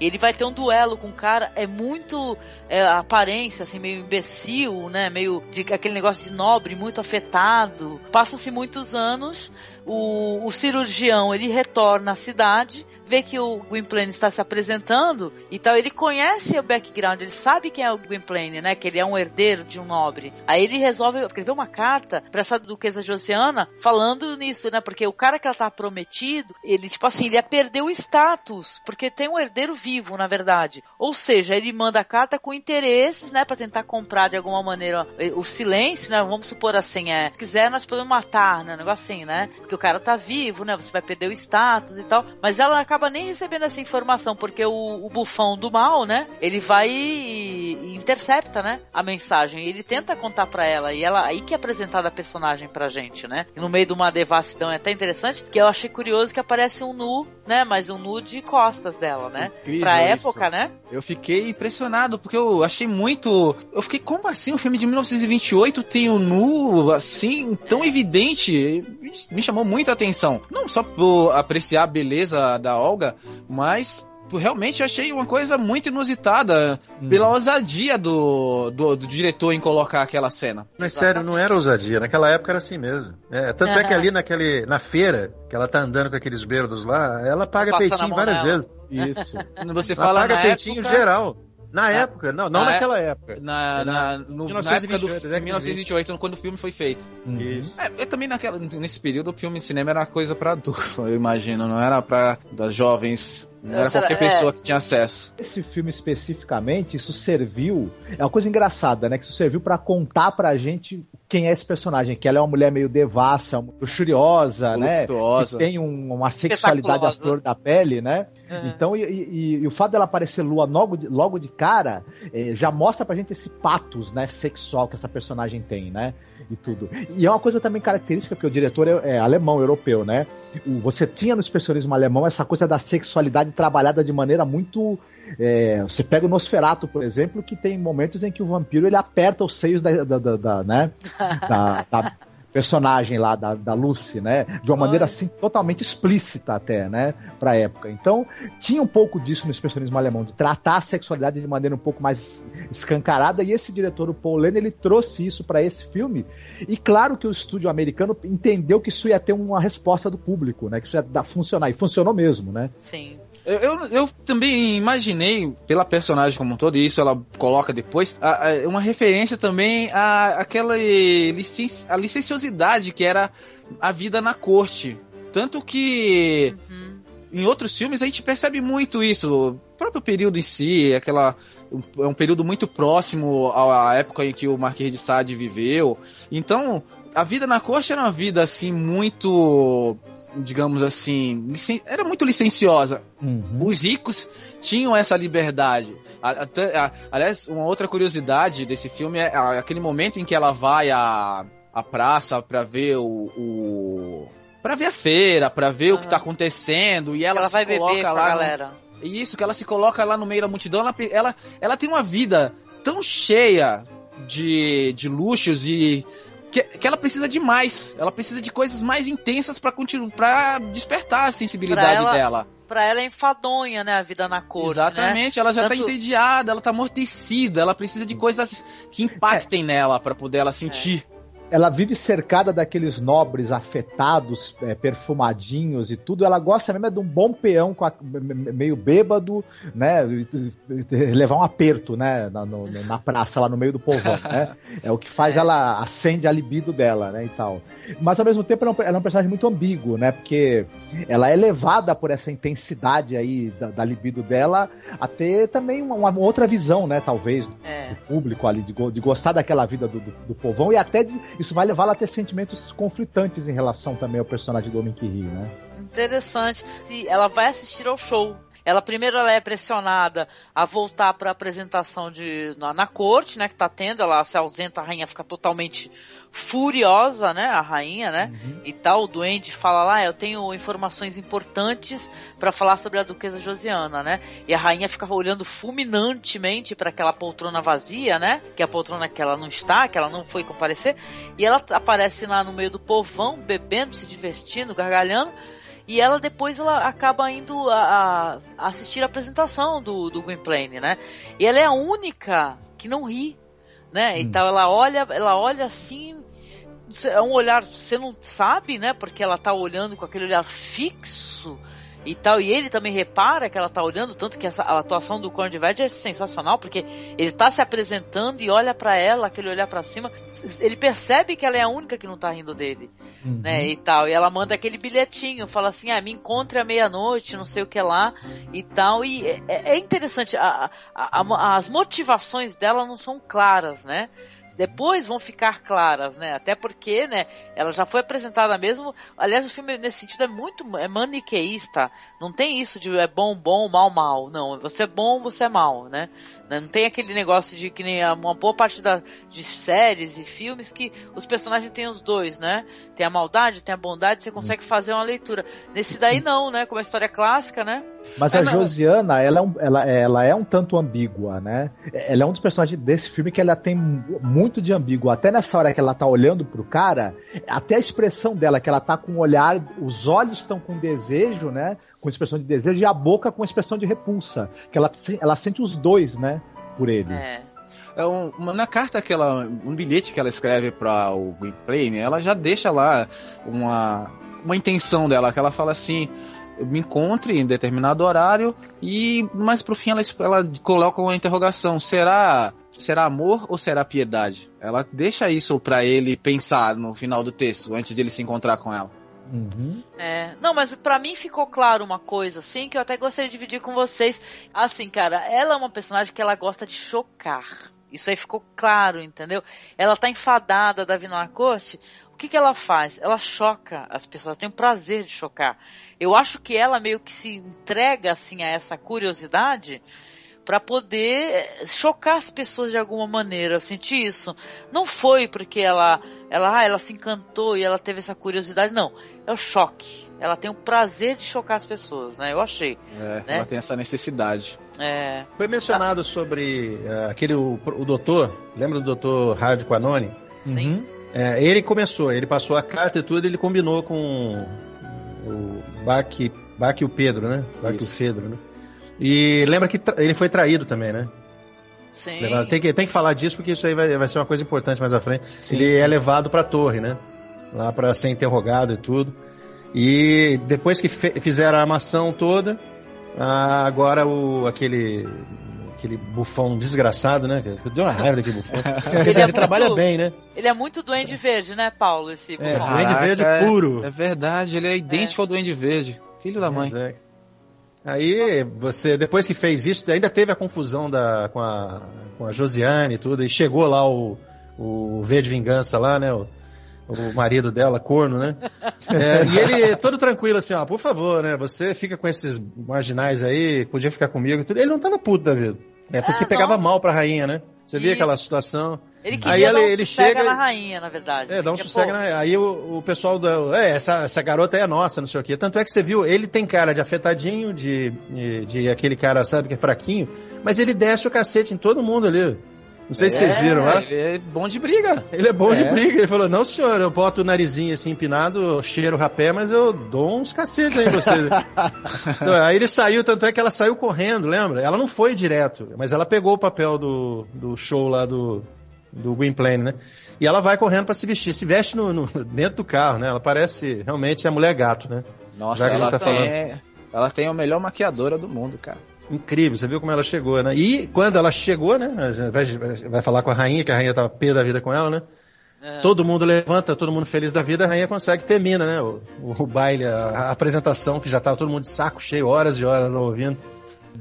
É, a rainha Até não sei se vocês viram lá, de, de bujão, como é que é? Capinha de bujão, né? Porque, porra, que roupa, que figura, figurino interessante, mas figurino muito engraçado da rainha, viu? Só que se a gente estivesse no lugar da duquesa, a gente talvez não tivesse um comportamento diferente do dela. Porque que tédio aquele sarau lá da, da rainha, hein? Todo É, tanto mundo é que lá o pessoal cumprindo... bocejando, né? É, todo mundo ali cumprindo o protocolo, não via a hora de ir embora. A única que procurou, falou, meu, vou me divertir, vou viver a vida, foi a Josiana. É, mas é complicado, se você pensar bem. Pensa bem no lugar dela ali. É, a coragem que. a- Ela era corajosa, cara. O que ela fazia, ela era corajosa. Ela Ela era alguém a que. rainha na cara isso, dura, né? foda isso, também interessante por esse, por esse aspecto dela não ceder, entendeu? Ao, ao- aos desmandos da, da, da corte. Ela faz o que ela quer, né, cara? Interessante isso. Gostei mais do personagem dela agora, analisando. Depois. E eu gostei do macaquinho dela também, que tascou uma maçã na cabeça do, do Barco. Do Aliás, ela, Verde. A- ela dando uma lição no Barco Pedro, mostrando pra. que ele não é nada. Ela, por exemplo, ela saiu nua da, da banheira pra encontrar com ele, seminua lá, e ela tratou como se ele não fosse ninguém. Olha, você é tão insignificante que eu posso ficar aqui nua na sua frente e você vai simplesmente ficar aí se contendo. É verdade. Ela cruzou a perna lá, igual a Sharon Stone, lembra? Ele tava de joelho, ele começou a olhar assim, ela empurrou. Ah, sai daí. Deu uma- ele deu uma levantadinha né, no vestido, né? É. pra dar uma- Mas então, o Paulo falou uma coisa interessante, porque o cara aí, o, o doutor, o cirurgião, né? Que é o cara que, que tenta ganhar uma, uma grana, ganhar alguma coisa com, com esse segredo, ele é preso, entendeu? Vai pra torre e vai pra. pra Dama de ferro. Pra dama de ferro, hein, cara? Que foda isso daí, né? Quando eu subi isso, eu falei, ai, que foda, morre, maldito! E aí a rainha, sabendo que da existência do homem que ri, ela já pensa que é uma maneira dela, dela dar uma trollada na, na, na Josiana bem, né, bem, bem dada, Isso. né? Ela vai se vingar, né? Ela vai. O que, que a rainha resolve fazer? A gente vai descobrir mais pra frente. Tem esse encontro do, né, do Gwynplaine com a Lady Josiane aí. É, ela acaba recebendo a carta, a informação, né? Aliás, ela sensualiza impressionantemente pra poder abrir essa carta. Impressionante, dei risada. Sensualiza pra abrir. Aí ela começa a dar aquela risada, uma risada. é, acho que é até histérica. E, e ele vai nesse encontro, as motivações dele pra esse encontro são interessantes porque ele acha que talvez, né, Marcos? A gente conversou que se ela o aceitar como ele é, se uma mulher o aceitar como ele é, entendeu? Com essa deformidade, talvez ele seja digno do amor da Dea. Né, entendeu? Porque a, a gente sabe que ele é total e completamente apaixonado por ela, entendeu? Mas ele vai, por que, que ele vai para esse encontro, né? A gente fica, na- por que, que então ele vai para esse encontro? Ele é movido pela curiosidade, para poder ver se ele, outra- uma outra mulher consegue se interessar por ele, né? Tanto que ele fica tentando se desvencilhar dos braços dela, ela tá toda matarrária ali deitada, né, e tal, todo braços de serpente se enrolando nele, e, e ele e ele tenta se desvencilhar dela com aquele sorriso estampadíssimo. E é uma cena muito interessante, cara. Depois quando ela recebe a carta, chega vira um riso, sei lá, histérico dela quando ela vê, porra, como assim? O palhaço é o herdeiro e eu tô com o palhaço aqui. E ela vê que a merda vai voar pro lado dela, né, cara? Com certeza. Ela, ela, ela ri de auto-ironia, ela pensa, olha, olha a peça que o destino me pregou, né? Tal. E ele também, o Gwynplaine, é, a gente, é bom lembrar que como a Deia é cega, ele também fica, eh, creio eu, ele fica pensando na cabeça dele, caramba, ela só gosta de mim porque ela não me vê, né? Então, ela, ela não percebe o quanto eu sou feio e indigno dela, né? E, é claro, a, a duquesa lá, ela não é cega. Então ele pensa, se essa mulher tá vendo a minha cara e ela é capaz de gostar de mim, se sentir atraída por mim, talvez seja um sinal de que eu realmente posso fazer alguém se apaixonar por mim e talvez eu mereça, né? O amor ser dessa mulher. com a Deia, né? como a gente comentou aí, né? Eu comentei a rainha, ela resolve trollar com força, né, a duquesa Josiane, porque ela não está nos conformes do, de como é que tem que se comportar a sociedade dela lá, a corte, né? E ela resolve é, nomear então o Gwynplaine com, com o título dele, na verdade, porque ele, ele é um nobre. Né? E ele vai ser. É, tem até uma cena muito bonita antes que a gente pode até colocar, mas ela resolve fazer isso, né? É, mandar prendê-lo pra ele se apresentar no castelo e assumir o posto dele lá na, na Câmara dos Lordes, né? Mas antes disso tem uma das cenas assim que muito muito emocionantes e tal. O Marcos acho que até deu uma comentada, que é quando a, a, a ceguinha, a dela, percebe que ele saiu no meio da noite para encontrar a Lady Josiane, e ela fica sentada numa escadaria e dorme ali, né? Junto com o cachorrinho. Gente, a gente não falou do cachorrinho, que o cachorrinho é meio que personagem importantíssimo hum. na história, né? Que é, que é, interpretado pelo Zimbo the Dog, só pra vocês saberem. o cachorro chama Homo, que é, é, homem, né? Em latim, e não é à toa, né? Que ele tem esse nome, ah, né? Porque ele é quase um ser humano, né? Na, na fidelidade que ele tem e na inteligência que ele tem, né? Dentro Isso. dessa história aí, de perceber as situações e atuar, né? Em favor do, é... do, das pessoas que ele gosta. Uma né? das melhores atuações. Mas ele adorava, né, o Barkilfedro. Sorria pro Barkilfedro. Eu achei irônico ele colocar um, é, o nome de Homo no cachorro, porque ao mesmo tempo que é um elogio pro cão, é um ofensa, é uma ofensa para o ser humano como um todo, porque ele nivela o ser humano como um ser irracional.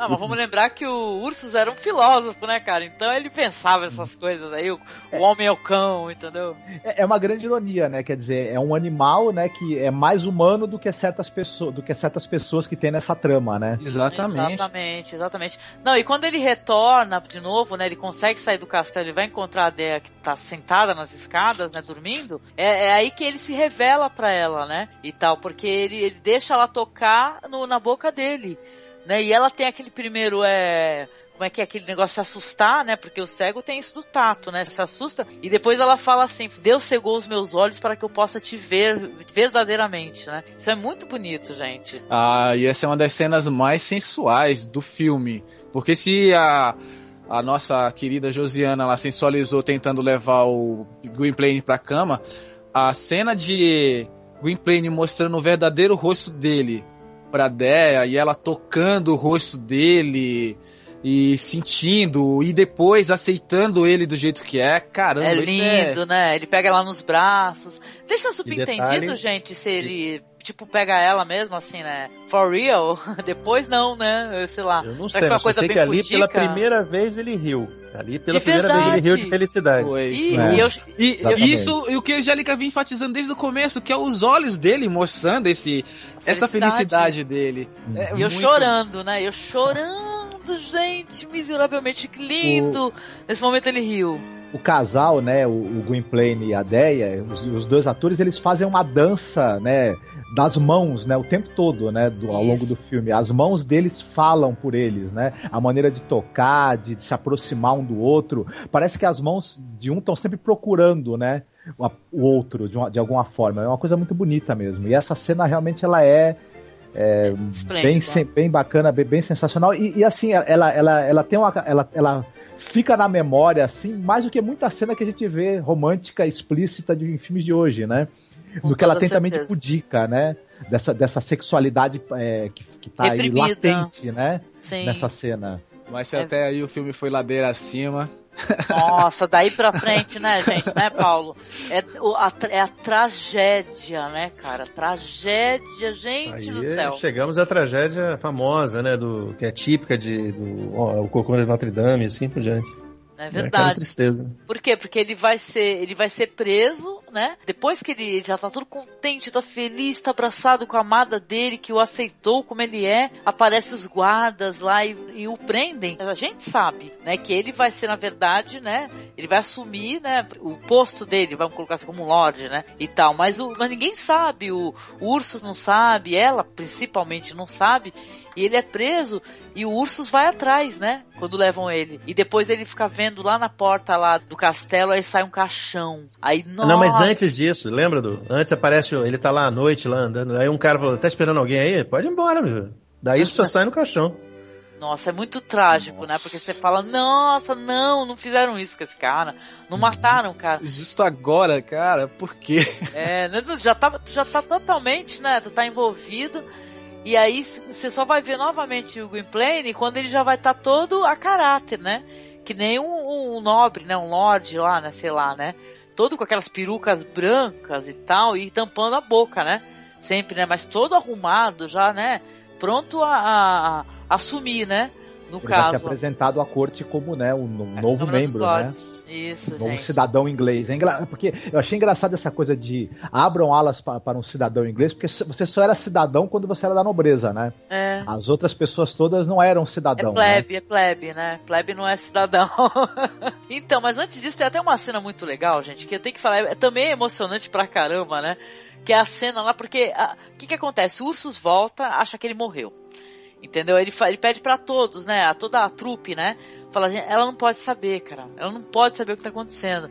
E aí ela fala, tem um momento, ela tá esperando, ela tá assim meio desconfiada, mas ela fala assim, é, já tá quase na hora de se apresentar. Eu até achei engraçado ela falando isso, tá quase na hora de se apresentar e tal. E aí ele fica desesperado, ele tá totalmente em choque. O ator, ele passa visualmente, assim, com a postura corporal e tal, os olhos, o rosto, o quanto ele tá totalmente desmoronando. Isso é muito foda, entendeu? É. Ele, né, ele desmorona o ator na nossa frente.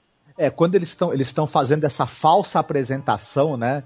E tal, pra ela não perceber que o, que o Gwynplaine não tá lá e tudo. Quando o Ursus tem que apresentar o momento em que o Gwynplaine apareceria no show, você percebe que ele, é, o ator dá a impressão que o coração do personagem deu aquela batida em falso, né? Ele Isso. achou que ele, ia, que ele ia morrer ali de tanta emoção e desespero por, por não saber o que fazer naquele momento, É. né? Naquela Aí hora. vem um palhaço por trás lá e fala, segura a onda que ela tá vendo. É, ela tá te ouvindo. Naquela, tá ela vendo? Não, tá ouvindo, né? E Mas ela E a percebe, trupe né? toda tá fazendo barulho, eles estão batendo com caneco, eles estão gritando e tudo. Isso. E ela E tá nesse sendo enganada, gente- coitada. É, e acho que é importante a gente falar, nesse momento a gente, a gente tem, o filme tem som.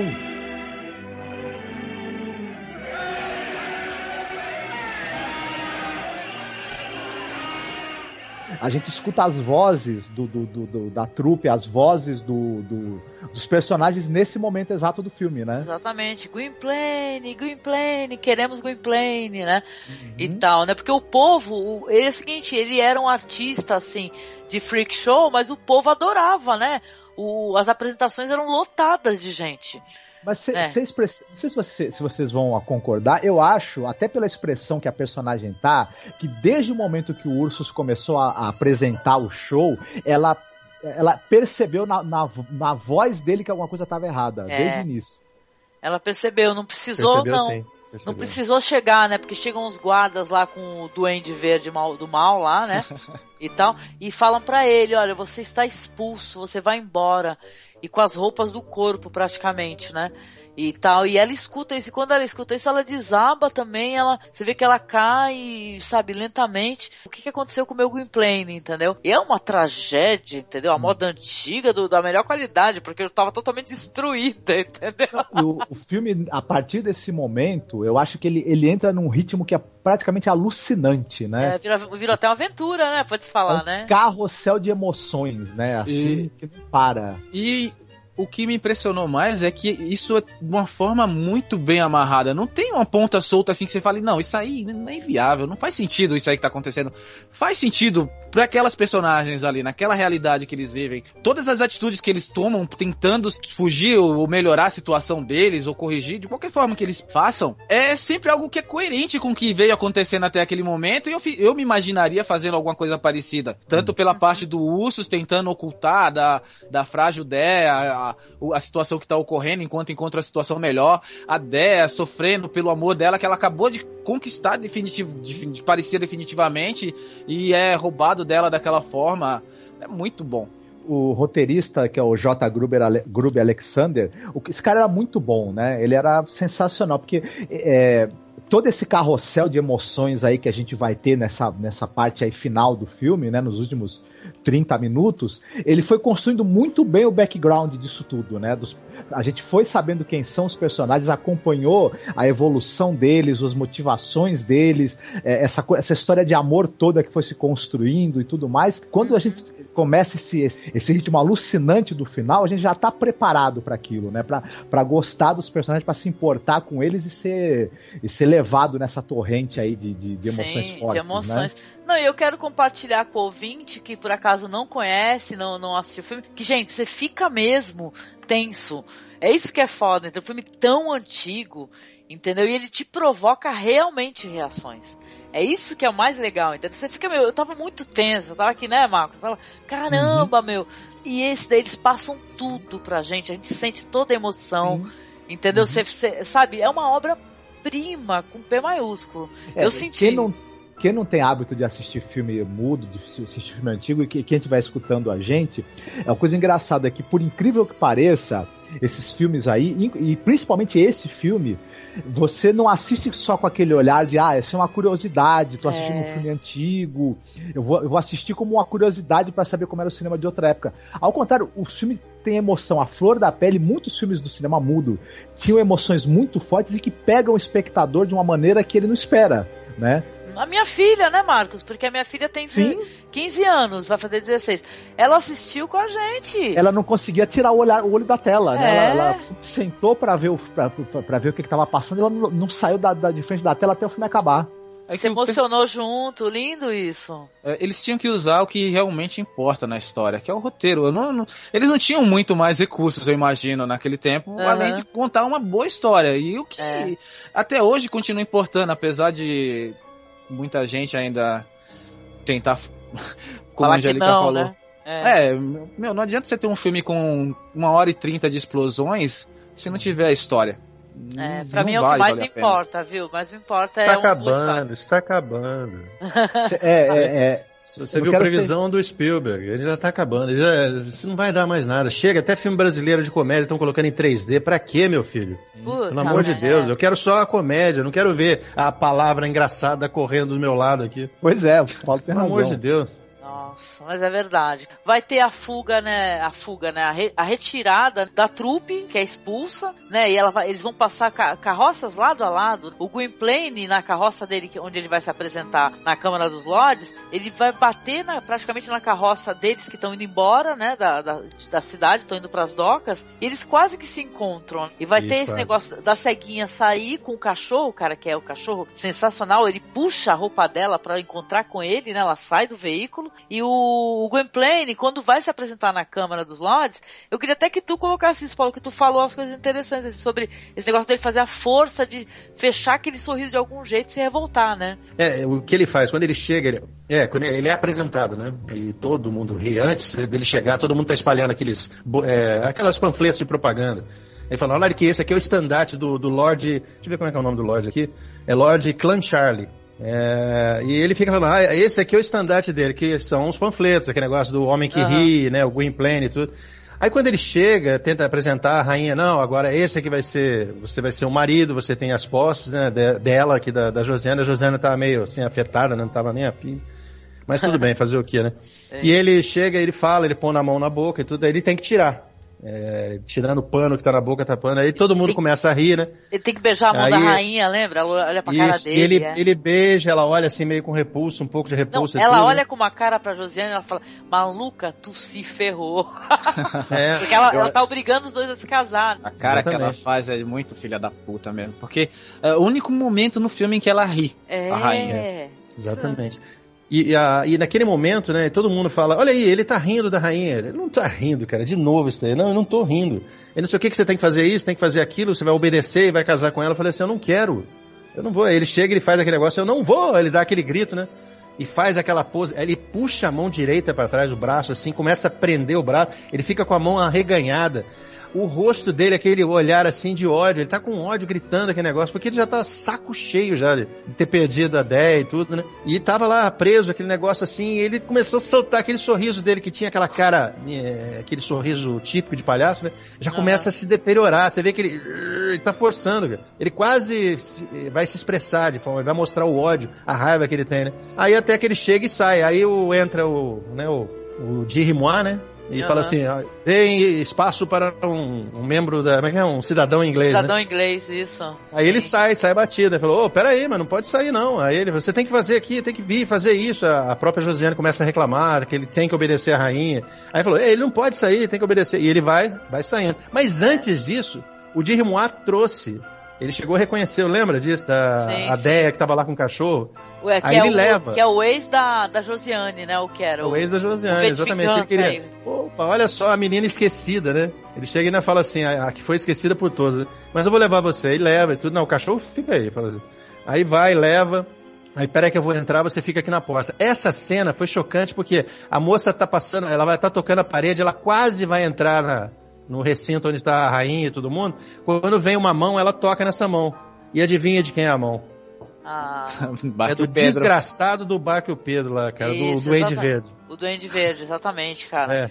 Você fica Maledeto. com ódio desse cara, né, meu? Porque ele. Primeiro que ele é o cara que incentivou a fazer isso com a criança desde o princípio, né? E tal, que houvesse essa espécie de penalidade, né?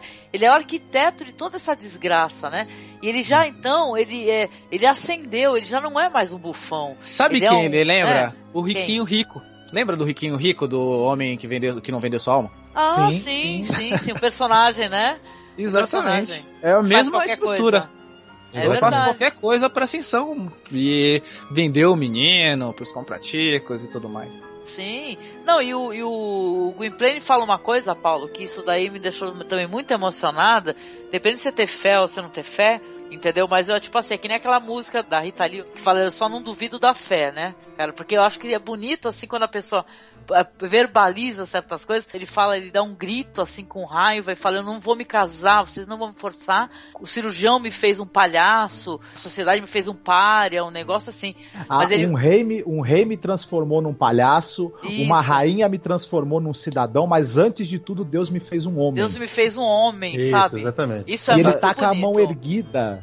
No- De baixo pra simbolizando- cima ele é filmado, né? De baixo pra cima. Isso, simbolizando Isso. claramente o seguinte: eu é que vou tomar meu destino nas minhas mãos agora. Não é nenhum rei nem nenhuma rainha que vai decidir o meu destino. É verdade, Angélica. Lembra aquela É. música da Rita Lee lá, nem luxo nem lixo. Mas uma É. coisa vocês não acharam um pouco exagerado, talvez, nessa maneira dele se expressar? Porque pela criação simples que ele teve, apesar do urso ser Mas se chamar Urso de é um filósofo, né, cara? Ele talvez tenha dado uma educação pra ele, né? Educação, é, tipo assim, alguém que sabe ler, sabe escrever, Ah, sabe formar uma opinião e ter um. Porque eu acho que eu vou falar uma coisa assim interessante, talvez vocês concordem ou não, que é assim, o, o pior pra uma pessoa nessas condições é a pessoa ter o senso crítico e ter o conhecimento. Porque você ter o conhecimento de certas coisas, do teu lugar na, tua- na sociedade, do teu lugar no mundo, isso daí é muito mais doloroso. Porque quando você vai ser ridicularizado, você sabe exatamente por quê. Entendeu? Então eu acho que o sofrimento dele era muito, era infinitamente maior. então ele Eu- era pobre, mas não era ignorante. Exatamente. Ele até os 10 anos, 11 anos, viveu na corte. Então, claro que ele teve acesso à educação nessa, nessa, nessa primeira infância dele. Não, e né? próprio E depois Ursus, foi né? criado por um cara que é dramaturgo, né? Então, Isso, melhor do que Shakespeare. isso é até o dramaturgo melhor do que Shakespeare. Não, não, melhor que Shakespeare, melhor que um tal de Shakespeare, né? É, tal tal de de Shakespeare. Shakespeare aí, né? Quem é esse cara? Hum. É verdade, cara. Então ele se colocando nessa posição de alguém que entende o que estão fazendo com ele, tanto que você pode, vocês podem ver, assim, vocês podem recordar, que antes dele, dele entrar em palco, sempre pra ele era muito doloroso. Tinha momentos que ele só conseguia entrar porque a Dea, sabe, segurou na mão dele e falava pra ele, olha como eles, ela sim ignorante da situação. Olha como eles riem, eles adoram você e tal. Então ela ignorante da situação e ele não. Entendeu? Mas porque ela apoiava, ele, ele assumia, entendeu? Aquela, aquela postura de, de artista, né, na frente do povo, né?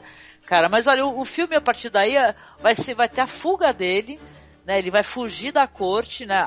Vão, vão atrás, guardas vão atrás. E, cara, a fuga realmente é. O, o filme ele tem um ritmo alucinante, que nem o Marcos falou, porque as tomadas são muito legais, também adorei isso, sabe? Tem um pouquinho uma Oi. coisa meio triste que acontece também, um pouquinho antes disso aí, que é quando ela é retirada pelo maldito Duende Verde lá, né? Ah, O que ela desmaia. Eu pensei que ela tinha morrido, Ela é- Paulo. Eu pensei que ela tinha morrido, então eu falei, ah, A não, não né? acredito que ela morreu, ela morreu de, de, de Desgosto, amor, cara. sei lá, de desgosto, é. isso. Uhum. Que nem É, o próprio povo Urso, da né? corte lá que, queria botar ela pra fora, né? Se livrar dela o mais rápido possível, né? Pra ela não botar É. a perder ali a farsa que eles estavam montando, né? O jeito que esse. Ó, esse que é mais pra frente, Macaraco. Eu fiquei muito feliz depois com o que acontece com ele, cara. Porque é bem o que eu falei, eu tinha falado segundos antes, meu, tem que acontecer isso com esse cara. E vai acontecer, velho. Ai, que foda. Essa sequência de, de ação aí, de perseguição que vai ter nessa, nessa parte final do filme, ela influenciou muito, né? Os, muitos filmes que vieram depois, né? Com certeza. Você pega aí os filmes de capa e espada, aí dos anos 30 e 40 e tudo esse, esse o próprio ritmo que, esse, que foi impresso nessa sequência, você vê que influenciou largamente o que foi feito depois, né? E o pessoal Foi- nunca aprendeu que não se pode subir, que não se pode fugir subindo, né? Pra cima, pra cima de qualquer lugar que seja. Principalmente pra uma torre, né? Porra. É, é verdade. Tem aquela aprendem, cena né? que ele tá pendurado, lembra que ele pulou de um lado, ele ficou pendurado? Aí a câmera de repente aproxima do solo. Eu falei, puta, ele tá caindo. Eu não acredito. Ah, Sabe o que, que me Eu lembrou essa que cena, cair. gente? Sabe o que me lembrou aquele filme A Princesinha? Quando ela tenta p- passar de um prédio pro outro e também fica pendurada e quase pensei- cai, Eu sabe? pensei que você ia aceitar o, o filme do, do Hitchcock, o Psicose. Não, não, também, mas assim, é porque foi é, recorrente, assim, uma fuga, assim, a pessoa fica pendurada, meu Deus, vai cair, pelo amor de Deus. Não, mas a pessoa consegue, sabe? Muito foda isso. É um E ele roteiro muito esperto, porque é o seguinte, E ele, se ele, ele defende brin- também, o Gwynplaine não só foge, tem isso, né, Marcos? Se defende. Ele luta também, saca, É. hora que ele saca a espada, enfrenta um dos guardas, mata um dos guardas, né? É, é o lado heróico dele, né? Que Sim. vem à tona, né? Porque ele, Ele é não é tão engraçada. passivo, né? Isso é foda, legal, né? E o filme fica brincando com a gente não saber o que vai acontecer, porque é claro que o, que o pessoal, né? É, contava que a plateia americana, que basicamente que para que o filme foi feito, não tinha lido o livro do Vitor Hugo, né? Sim. Imagine nos anos 20 se, se o- se o americano médio, eh, todo mundo tinha lido O Homem que Ri, de, de jeito nenhum. Então eles podiam brincar com essa coisa do que, que vai acontecer com o personagem, porque o pessoal não sabia o final da história, né? Aham. O Paulo, depois no, no outro lado, do homem que. Como é que é? Que queria ser rei, contou. Nossa, eu fiquei arrasada com o negócio. Arrasou, né? Arrasou, é duro. Tu lembra? Ele falou assim, ai, o, o. Bom, só, olha, pra quem não, não sabe do que a gente tá falando, escutem lá o nosso podcast lá sobre O Homem que Queria Ser Rei, que é o filme do Sean Connery e do Michael Caine. Que caramba, muito foda. E eu- depois o Paulo jogou balde de água fria na felicidade. muito legal. É, tem aquele corre-corre dele lá, né? E Aham. que ele vai, aquela parte heróica toda, e pula daqui, sobe lá, e desce, bate, mata, corre, todo mundo perseguindo. A população. É, o povão tava. É, é ele lá, o homem que ri, o homem que ri, todo mundo ajudando, cara. Muito e aquele legal. corre-corre, quando ele chega no cais, o barco tá indo embora. Meu Deus, não vai dar certo, não vai dar certo. tem uma hora que ele corre lá, não sei se vocês perceberam, ele derruba uma pessoa. Meu, um aquilo- dos figurantes, cara. Aquilo foi de verdade. Muito foda, não tiraram da, da- do filme. O cara, o cara caiu, quase cai do segurou. cenário, né? Tiveram que segurar o cara e puxar ele de volta. Muito. Olha, esse, esse cenário, cara, é muito impressionante. Eu fiquei impressionado porque eu, Eu fiquei também. imaginando como os caras faziam, fariam. Porque o filme provavelmente foi feito todo dentro de estúdio. E você tem que simular navio, tem que simular oceano, tem que simular aquele castelo. E o cara conseguiu fazer tudo isso com o mínimo, cara. A cena que o cachorro se joga no mar. Eu, eu sinceramente, hoje em dia é, é mais fácil a gente perceber o que é o que não é. Mas dá, é muito crível aquilo. Sim. Uma coisa engraçada aqui, é, é muito comum no cinema da época, principalmente no cinema do expressionismo alemão, que é a influência desse filme. Que você tinha muito cenário pintado, né? Você não tinha é, o cenário interativo, em que, que você podia usá-lo, né? Nas cenas. Ele era um fundo pintado, era um cenário meio. Esse desse filme não é interessante. É, são sets imensos, né? Com muitos objetos de cena, com reprodução de navio. Você percebe que mesmo as casas elas são falsas, mas elas são feitas de resina para ter uma tridimensionalidade, para você acreditar que aquilo é de verdade e você poder usar o cenário na cena, pular de um lado pro outro, se pendurar nas coisas. Isso é uma coisa que, que é de encher os olhos, é sensacional, É, principalmente não, pra até, época, né? até a perspectiva, né? Porque achei mal interessante que tem umas cenas, somente da fuga, sabe? Que são desfocadas no fundo. Sim. Entendeu? Achei isso muito interessante. Falei, caramba, que legal, né? Como é que fizeram isso, né? Porque não tinha muitos recursos, né? E, E- tal, né? Todo o cenário é levemente distorcido, com um pouco de influência. Apesar dele ser muito bem feito e, e muito funcional, ele é, ele, é um, ele é levemente distorcido. Você percebe que os prédios são distorcidos porque tem influência do, do, do expressionismo alemão, inclusive nisso. Do caligarismo, né? né? E tal é? também, né? E, e dá uma impressão de, de, aumenta essa sensação de, de, desespero e de fuga que você tem, aqueles prédios meio tortos, né? Tudo ser é meio. tudo muito caótico, torto. né? Eu acho que é pra Caótico. gente passar. É pra gente. É pra pa passar a, a a confusão do personagem, né? O desespero, né? Porque primeiro ele vai para onde ficava a trupe dele, que tinha uma espécie de uma eles chamam de pousada, né? Eles ficavam numa pousada, não tem ninguém, falam para ele que tá nas docas, aí tem toda essa fuga, tem essa briga e tal, e tem a cena nas docas, né? Que aí vai ser o, o grande finale do filme, né? Gente, o filme traz uma atenção muito, muito, muito interessante. Vai ter o grande finale. O cachorro, gente, salva o dia, salva a noite. sacou? Né? Muito foda. Ele escuta, ele, ele começa a gritar ele fala dia, dia, fica gritando, né? E tal, enquanto isso o Duende Verde tá indo atrás dele, foi o único que foi atrás, né, pras docas, e o cachorro pula na água, entendeu? para poder ir até onde ele tá, né? E tá, ou seja, deu sinal de já não estavam tão pertinho ali do cais, né? Ele pula e quando ele chega na, na onde tá o Gwynplaine, aí chega o Duende Verde lá também, o cachorro morde o pescoço do personagem, né, do Duende Verde. E, meu, virou um cachorro de pelúcia naquele momento, eu acho, um negócio assim. Mas aí ficou interessante, todo mundo vibra, cara. Tu, tu tem a impressão que tu tá vendo, sei lá, um rock lutador, sacou? Dá vontade de se levantar, né, Paulo? Tu fala, caraca, morde É, ele, morde. Foi, foi perfeito, foi perfeito. Foi ótimo. Aquele parecia um vampiro mesmo. Ah, ele mordendo ali aquele maldito lá. E o maldito caindo na água e morrendo afogado, né? O, o, Olha- o, o bufão do mal foi morto pelo homem, gente. Olha que foda, né? Meu, ele foi morto pelo homem, o cachorro, que é um cachorro. Poucas Cara. vezes eu vibrei tanto com a morte de um vilão quanto eu vibrei com essa cena, viu? Cara, sensacional. é sensacional, realmente, Marcos. Concordo com você. É muito, muito bom. É porque ele era um vilão puro, né? Ele não tinha ambiguidade, né? Não, ele Exatamente. era um mal em pessoa, né? Mal feito um pica-pau, né? Que nem a gente fala, era mal, mal feito um pica-pau. Mas, cara, é muito foda esse, esse final. E o cachorrinho, cara, ele pula na água, né? Ele pega no barquinho, o Gwynplaine pega o barquinho, o cachorrinho também vai nadando, depois vai ser resgatado. Ele consegue rever, né, a sua amada, né? E o, e o Ursus também, que no momento final ela vai até se levanta, né, sente até melhor, né?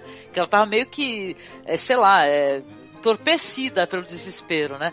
Ela se levanta ele delicadamente, né? Depois, é isso que é interessante na postura corporal do ator assim, porque ele ele tava todo né, afoito, brigando, correndo, e toda vez que ele se aproxima dela é sempre delicadamente, sabe? Delicadamente, como se ela fosse uma flor, assim, que ele fosse esmagar se ele tocasse com mais brutalidade. Isso é muito bonito, gente. E o cachorrinho também é salvo, claro, né? Porque eu fiquei pensando no cachorro, falei, caraca, ninguém vai pegar o cachorro. A minha filha também, cadê o cachorrinho? O cachorrinho, Uma- o cachorro. Eu fiquei, eu fiquei com medo disso, uma vida por outra vida, e o pessoal matar o cachorro pra salvar o gameplay. Eu falei, que filhas da puta, não podem fazer isso. Cara, ele era um cachorro O- totalmente heavy metal, cara. Que ele tinha uma coleira totalmente heavy metal, cara. Assim, com umas pontas assim da hora, sabe? Muito legal. Não, e outra. E a, a simbologia também disso aí, do barco indo embora, ele falou: Não, de novo não, eu perdi o barco. Pois é. O filme dá pro público o final que o público gostaria, né? É e é muito generoso, mas funciona, né? Você não fica com a impressão de que foi um final feliz, forçado, cara de pau. Muito pelo contrário, gente- é, é o final que a gente queria para os É. personagens, né? É verdade, é verdade. Não, é, e agora a gente pode até falar, né, que a gente chegou no final. Você falar do final mesmo do que acontece. Você quer falar pra quem tá escutando? Então, é, o- na verdade não é filme, ele muda o final do livro. Ele, ele, ele termina a história com eles conseguindo fugir, né? No, no, no, no- barco, no navio, etc. No livro, ao longo da viagem que eles vão fazer dessa fuga, a personagem da Deia morre e o, e o Gwynplaine ele se ele pula no mar, né? Se- Ele se afoga e tal. Ah, então de repente, na verdade, não é que eles trocaram o final, eles cortaram o final horrível. Eles terrível. pararam antes. E tal. É. O, o, o Vitor Hugo ele gosta de, de, de terminar, né, de maneira trágica os seus, os seus protagonistas, né? Lembrar o Jean de Valjean, né? Dos Miseráveis, né? Cocunda de Notre Dame também, o Quasimodo, né? Então, é verdade, né? Mas de, de qualquer maneira, o filme é um filme, olha, delicioso de se assistir, gente, mesmo assim, para quem não conhece, para quem tem algum preconceito idiota. Cara, vamos parar com isso, cara, porque o que o que cinema é capaz de trazer, eu, eu acho que eu, com todos os recursos, se eu fosse fazer considerações que fosse a primeira, eu ia falar o seguinte, com todos os recursos do que o pessoal tem hoje em dia, tantos roteiristas, ou então tanta ausência de roteiristas, né? Porque eu nunca vi tanta gente é, ter, trazendo coisas dos anos 80 e 90, né? Pra, né? Tentar fazer sucesso de novo. Cara, é um, é um filme sensacional de se assistir. E vou ficar em débito aqui para poder assistir as outras obras também, né? Quero assistir o de 2012, quero assistir o de 66, do César Corbucci, né? Então quem puder ajudar nesse sentido aí pra gente, por favor, entre em contato conosco aqui. Toda a equipe de gravação, a time do podcast tem Twitter, tem Facebook, vamos nos comunicar. Olha, vale muito, muito a pena é, assistir, ou então reassistir, né? Com outros olhos, O Homem que Ri, por favor, do Poleni. E trazendo aqui as considerações finais, né? Eu queria que você começasse, Ivan. Traga as suas considerações sobre o filme, deixe uma mensagem pro ouvinte. Ó, pessoal, eu gostei muito de ter assistido esse filme. É um filme divertido, é um filme que tem romance, aventura, drama, um pouco de terror, tudo na dose certa. Terror bem sutil, muito pela caracterização do personagem. É um filme muito interessante para você ver o personagem que inspirou o Batman, o ícone da nossa nossa época, meu, eu sou muito fã do personagem do Batman e saber a origem de alguns personagens que fazem parte do universo dele, para mim é muito, muito interessante, muito agradável. Eu não duvidaria nada se o personagem do Duende Verde do Homem-Aranha tivesse sido inspirado no Barque Pedro. Não, não, vi ninguém falar isso, mas agora a gente comentando, a semelhança do, uhum. da aparência do personagem é muito grande. Sim. E não é um filme longo, é um filme de uma hora e cinquenta minutos e que vale muito. Ah, eu, eu mencionei que tem partes do filme que são um pouco mais lentas, mas são partes lentas que valem a pena para você entrar na, no clima da história. Tem, eu, eu, eu, gostaria de comentar, a gente falou muito aqui da, das atrizes que são coadjuvantes, uhum. como a Olga Baklanova, que fez o Freaks, mas eu achei um filme que a, a Mary Philbin, que fez a Dea, que é o Fantasma da Ópera. Esse filme ele tá disponível no Internet Archive para assistir online ou baixar, se você quiser, legal, direto legal. do site. Então, eu peço que a Angélica, se possível, deixe no post o link uhum. para o filme e quem quiser baixe depois para ver mais uma obra que ela participou. E tem um outro filme do baseado na obra do Victor Hugo, que é o Confunda de Notre Dame, que é uma versão de 1923 e que também está disponível lá no Internet Archive. É tudo filme livre, né, Ivan, para pessoa assistir, é... baixar, sem Ivan, medo de mais nada. Sim, Você falou falar, do, do fantasma da ópera, né? Que é o Lon Chaney, né? Que é o, o ator principal. O Lon Chaney ia ser o homem que ri. Não é ah. à toa que tem a mesma atriz, inclusive, no filme. Tava tudo certo pro Lon Chaney, só que, ele, só que ele era um ator da MGM. E acabaram não conseguindo completar a negociação para ele viver o Homem que Ri. Olha. E felizmente, nada não. contra o Lon Chaney, né? Mas Sim. Faded foi... Arrebentou. É, é, a conta, né, Aproveitando, né, porque senão a gente acaba esquecendo. Ô Paulo, você tinha comentado, você comentou que um outro ator também, né, queria é, fazer o Homem que Ria, a versão dele, lembra, Paulo? Ele totalmente foda, que faz, fez o Van Gogh. A gente adora esse ator de paixão Kick agora. Douglas. Ah, o Douglas. Douglas. É. Isso, isso. Lembrei, né? É, então, teve, teve mais esse, essa versão que a gente gostaria de ver, né? Como seria, né? É porque ele tem também esse. Ele consegue dar sorrisos. Aliás, eu estava até vendo agora, recentemente, no, no TCM, estava passando Viagem ao Fundo do Mar. E ele também fazendo gracinha com aquela foca lá, né? é, mesma coisa, assim como no cachorro lá, o Homo, né? Também ele gosta. Aliás, nessa época todo mundo gostava de bichinho e tudo. É... Isso é tão fofo. É, Olha, tão fofo. A gente podia fa fazer um Masmorra Classic chamar o Paulo e o Ivan do Viagem ao Fundo do Mar, né? Pode desculpa, ser, do, do, do 20 mil legas submarinas, desculpe. Isso, é, isso, eu falei Viagem ao Fundo do Mar. Sem problema, gente. Quando quiserem, tá? É só avisar, a gente dá um jeito. Filmes sobre aventuras femininas ninguém faz, né?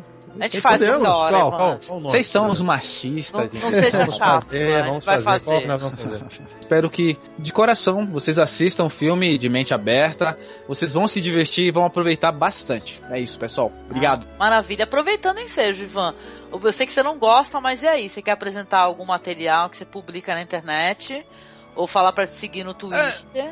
E aí? É, não, ninguém precisa me seguir no Twitter porque eu só falo bobagens, eu não falo nada que é vale a pena ser lido. Agora, eu tenho esse Tumblr que eu coloco muito material pornográfico, muita coisas que vem na minha cabeça. Ah, de vez em quando eu coloco uns vídeos sci-fi que eu gosto muito de ver. Tem lá coisas Excelentes diversas. vídeos. Excelentes vídeos. É, são Mas coisas é muito. ótimo. Coisas Gente, tem divertidas. música, Josefine Baker, tem um monte de coisa lá, gente. É. Vez ou outro, um pinto e uma buceta. É, exatamente, principalmente pintos e bucetas, porque, meu, somos nós, né? Nós somos assim. Ai, Agora, o nome do, do, do meu Tumblr é ou não, é masculino, feminino ou não. Porque, como é evidente pelo, pelo símbolo, tem homens, mulheres, geralmente nus, ou não. Podem Ou ter não. outras coisas divertidas que vocês podem gostar também. É uma caixinha de surpresas, né? O, Isso, o E, aliás, Está no espírito desse filme, né? Da década de 28, as pessoas assim, pode, é tudo livre, pode. né? Só era proibido bebida naquela época. Mas o resto não tem problema. só é É proibido, verdade. Só é proibido ter preconceito. No resto, Isso, exatamente. Isso, muito bom, muito bom. Obrigada, Ivan, obrigada pela participação. E eu quero agradecer ao Paulo Elache, que é o nosso amigo do Pode Especular podcast, que, caramba, eu praticamente só gosto de gravar umas Morra Classic contigo, Paulo, também. É, eu tô sentindo que eu sou velho, viu? Mas não é porque tu é velho, é porque você, sabe, você tem uma cabeça ótima pra isso, porque você traz o livro, você traz umas outras ideias que ajudam muito, sabe, a mentalizar, assim, a você colocar certas coisas a mais. Isso é muito relevante, porque quando você vai apresentar um clássico, às vezes esquecido, tem que ter alguém com uma cabeça, assim, que vai, primeiro, é mais velho, sim, né? Porque a, a gente já assistiu algumas produções que o pessoal não assistiu, não teve acesso, né? Descobre na época, ou então redescobre, né? Claro, nós não, não nascemos em 1920, nem 1910, né? Sei lá. Mas mesmo assim, né? Alguém que tá com a mente mais aberta pra isso, né? Ajuda. Exatamente. Bom, eu- olha, eu, como sempre, eu adoro participar desses programas. Vocês fazem ótimos programas. O Masmorra Cast é excelente. E o Classic, então, é uma maravilha. É, eu gosto de conversar com vocês, o Ivan, pô, o Ivan é cabeça e tanto. E ele falou tudo que é, e esse filme resume. É, preconceito. É, cuidado, preconceito sexual, preconceito com relação à imagem. Todo mundo vai olhar, eu já vi gente falando, pô, mas é preto e branco. É, preto e branco. É, preenche o resto. Colo- vai colorir na sua cabeça. Sim. É assim que funciona, era desse jeito que era. Era assim que a gente conseguia passar as emoções. É assim que esses atores interpretavam. Olha só, não, mas é muito canastrão. Não é canastrão. Você não sabe o que que é um canastrão. Entendeu? Você tá, perdeu a noção. Então é um filme muito bom, vale a pena ver. E, gente, é. Pega as dicas aí que o Ivan passou, pegue os links, vai lá e assista. Vale a Aham. pena. Ó, se quiser também vou dar minha dica, Frank Capra. Os filmes Uh, da do meu Frank Deus. Capra são ótimos também. Ah, nem fala. o mundo da se leva. Nossa, Sim. meu Deus, eu assisto Não. várias vezes. Maravilhosa. Não, eu queria, quero até colocar o que eu assisti no sábado, aquele An Affair to Remember, com a Deborah Kerr e o... Acho que é o Cary Grant, né, Marcos? Se eu não me engano, sabe que ficou com, como tarde demais para esquecer no Brasil. Gente, esse filme destrói a gente também, as emoções, viu? Então, olha, eu sou totalmente a favor, viu? Os clássicos são maravilhosos, Paulo. Mesmo, sempre, né, querido? Sempre, Vale a sempre. pena. Já que vocês estão é, falando de clássicos, né? é, eu, e aproveitando que o, que o Paulo tá aqui com a gente, recomendar o, o podcast que eles fizeram sobre o Perry Rodan, viu? É, é um- é uma coisa que eu lia quando era, quando era na- minha juventude, eu gostava tanto de, de, de Perry Rodan assim, eu fiquei tão contente de saber que alguém fez um, um podcast sobre, re- relembrando essa, essa Space Opera aí, que era tão bacana e tudo. Tão legal. O Paulo adora esse Cinquentenária já, né? O Paulo até gravou lá no, no Rapidex, o, o- no Cabuloso Cast, né, Paulo? Sobre, sobre Sim, sim. Space Opera, eu escutei, adorei, Paulo. Vocês estão demais, Space viu? Opera. Paulo, você faz. Você é show, cara. Quando você participa, é sempre especial. Muito obrigado Sempre. por você fazer podcast participar de outros podcasts, levando essas coisas que estão aí dentro da sua cabeça. Olha lá, ah, que foda, Peraí, uma legal. pausa aqui que eu tô chorando aqui. Só um Ô, sério, Paulo. pior que eu tô... A gente pode falar pro ouvinte que vai sair mais um Pode Especular, ele pode, ele pode especular que vai sair um Pode Especular? Pode, ainda tá valendo, que eu prometi na última gravação também do, do Homem que Matou o Fascino, né? Nossa, e detalhe, essa gravação ficou demais, hein? Muito bom, não sei, ó, como os podcasts saem numa ordem, então a- quando você tá- estiver escutando esse podcast, já saiu o Homem que Matou o Fascino, né? E ó, não precisa nem E já falar. saiu um né? monte de Pode Especular, já saiu um monte. Pode ficar Ah, maravilhoso. Tá voltando, Ivan, tá voltando, Ivan. Aí, vamos comemorar. Qual que é o endereço, então, pro pessoal poder acessar o Pode Especular e conhecer teu material fascinante lá? Simples, é podespecular.com.br, o podcast que fala sobre literatura especulativa, ficção científica, fantasia e terror. E tem- temos também eh, podfictions, né, contos gravados. Não, muito bom, muito bom, muito bom. Diz a lenda aí que um dia vai sair um, um texto aí que eu e o Marcos lemos, aí um dia sai. Não, vai sair. Eu tô querendo colocar fora de ordem. Outra coisa que eu gosto de fazer é, é colocar coisa fora de ordem. Agora tive uma ideia. Né? Todo mundo põe em ordem, né? Podcast 1, podcast 2. Eu vou lançar o 12, depois eu vou lançar o 8. E assim por diante, eu vou variar pro pessoal. Ei, o que, que houve? Tá fora de ordem? Ah, não importa. Escuta aí o que você tá ouvindo, tá ótimo. Não, eu, fa eu faço isso também, só que eu vou nomeando os projetos diferentes. Eu, eu fico com 30 de um BPM, 4 de um projeto, e é uma bagunça, eu faço uma coisa. É, é. Mas é tem, que sair, tem que sair.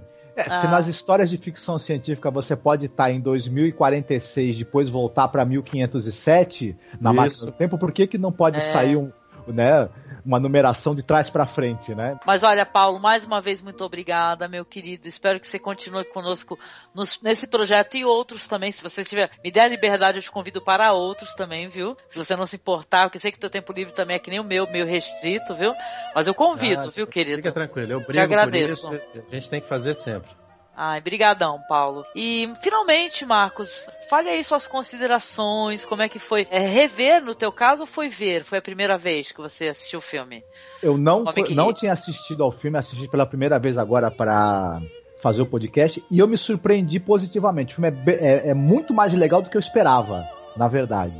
Ah, eu esperava é? uma coisa boa, vou assumir para vocês. Eu esperava por causa do, do Conrad White, cara. Eu já achava que tinha coisa uhum. boa aí, cara, vindo. Então eu achei um filmaço. Eu achei um filmaço. É, e dentro daquilo que ele se propõe de ser uma, uma, uma, uma aventura é, romântica, né? Ele, ele, dá certo como romance, dá certo como aventura, dá certo como drama, como filme de intrigas políticas palacianas. Para mim, é, visualmente ele é estonteante, né? E tudo. Uhum. Pra, eu acho que ele, ele, ele acabou definindo muita coisa do que ia ser feito depois, tanto no gênero capa-espada, quanto no, no, no, gênero mesmo de intriga palaciana mesmo, romance.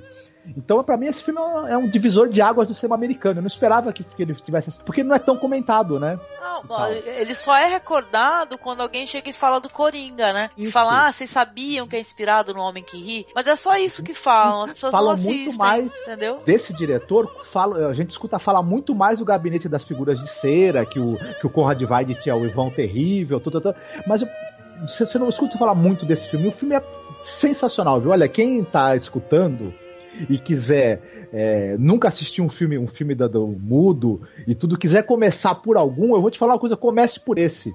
E tal, porque ele é realmente delicioso, é um filmaço mesmo. Sim, sim. Comece por esse, né? Sentidos. Depois assista a Carruagem Fantasma, hum. assista Haxan, né? E vai embora. da casa de Usher. Isso, a queda da casa de Usher. Porque, meu, aí tu não vai parar mais, cara. Tu vai falar, caraca, eu vou ter que abrir um espaço no meu HD pra filme mudo, cara, que é Você muito legal. Você vai descobrir que tem muito cinema bom bem antes de você pensar que o cinema poderia ser alguma coisa viável. É verdade. Eu acho que ele, ele é um épico. De, esse filme também ele tem um pouco de épico. Ele é, só que ele é um épico de verdade.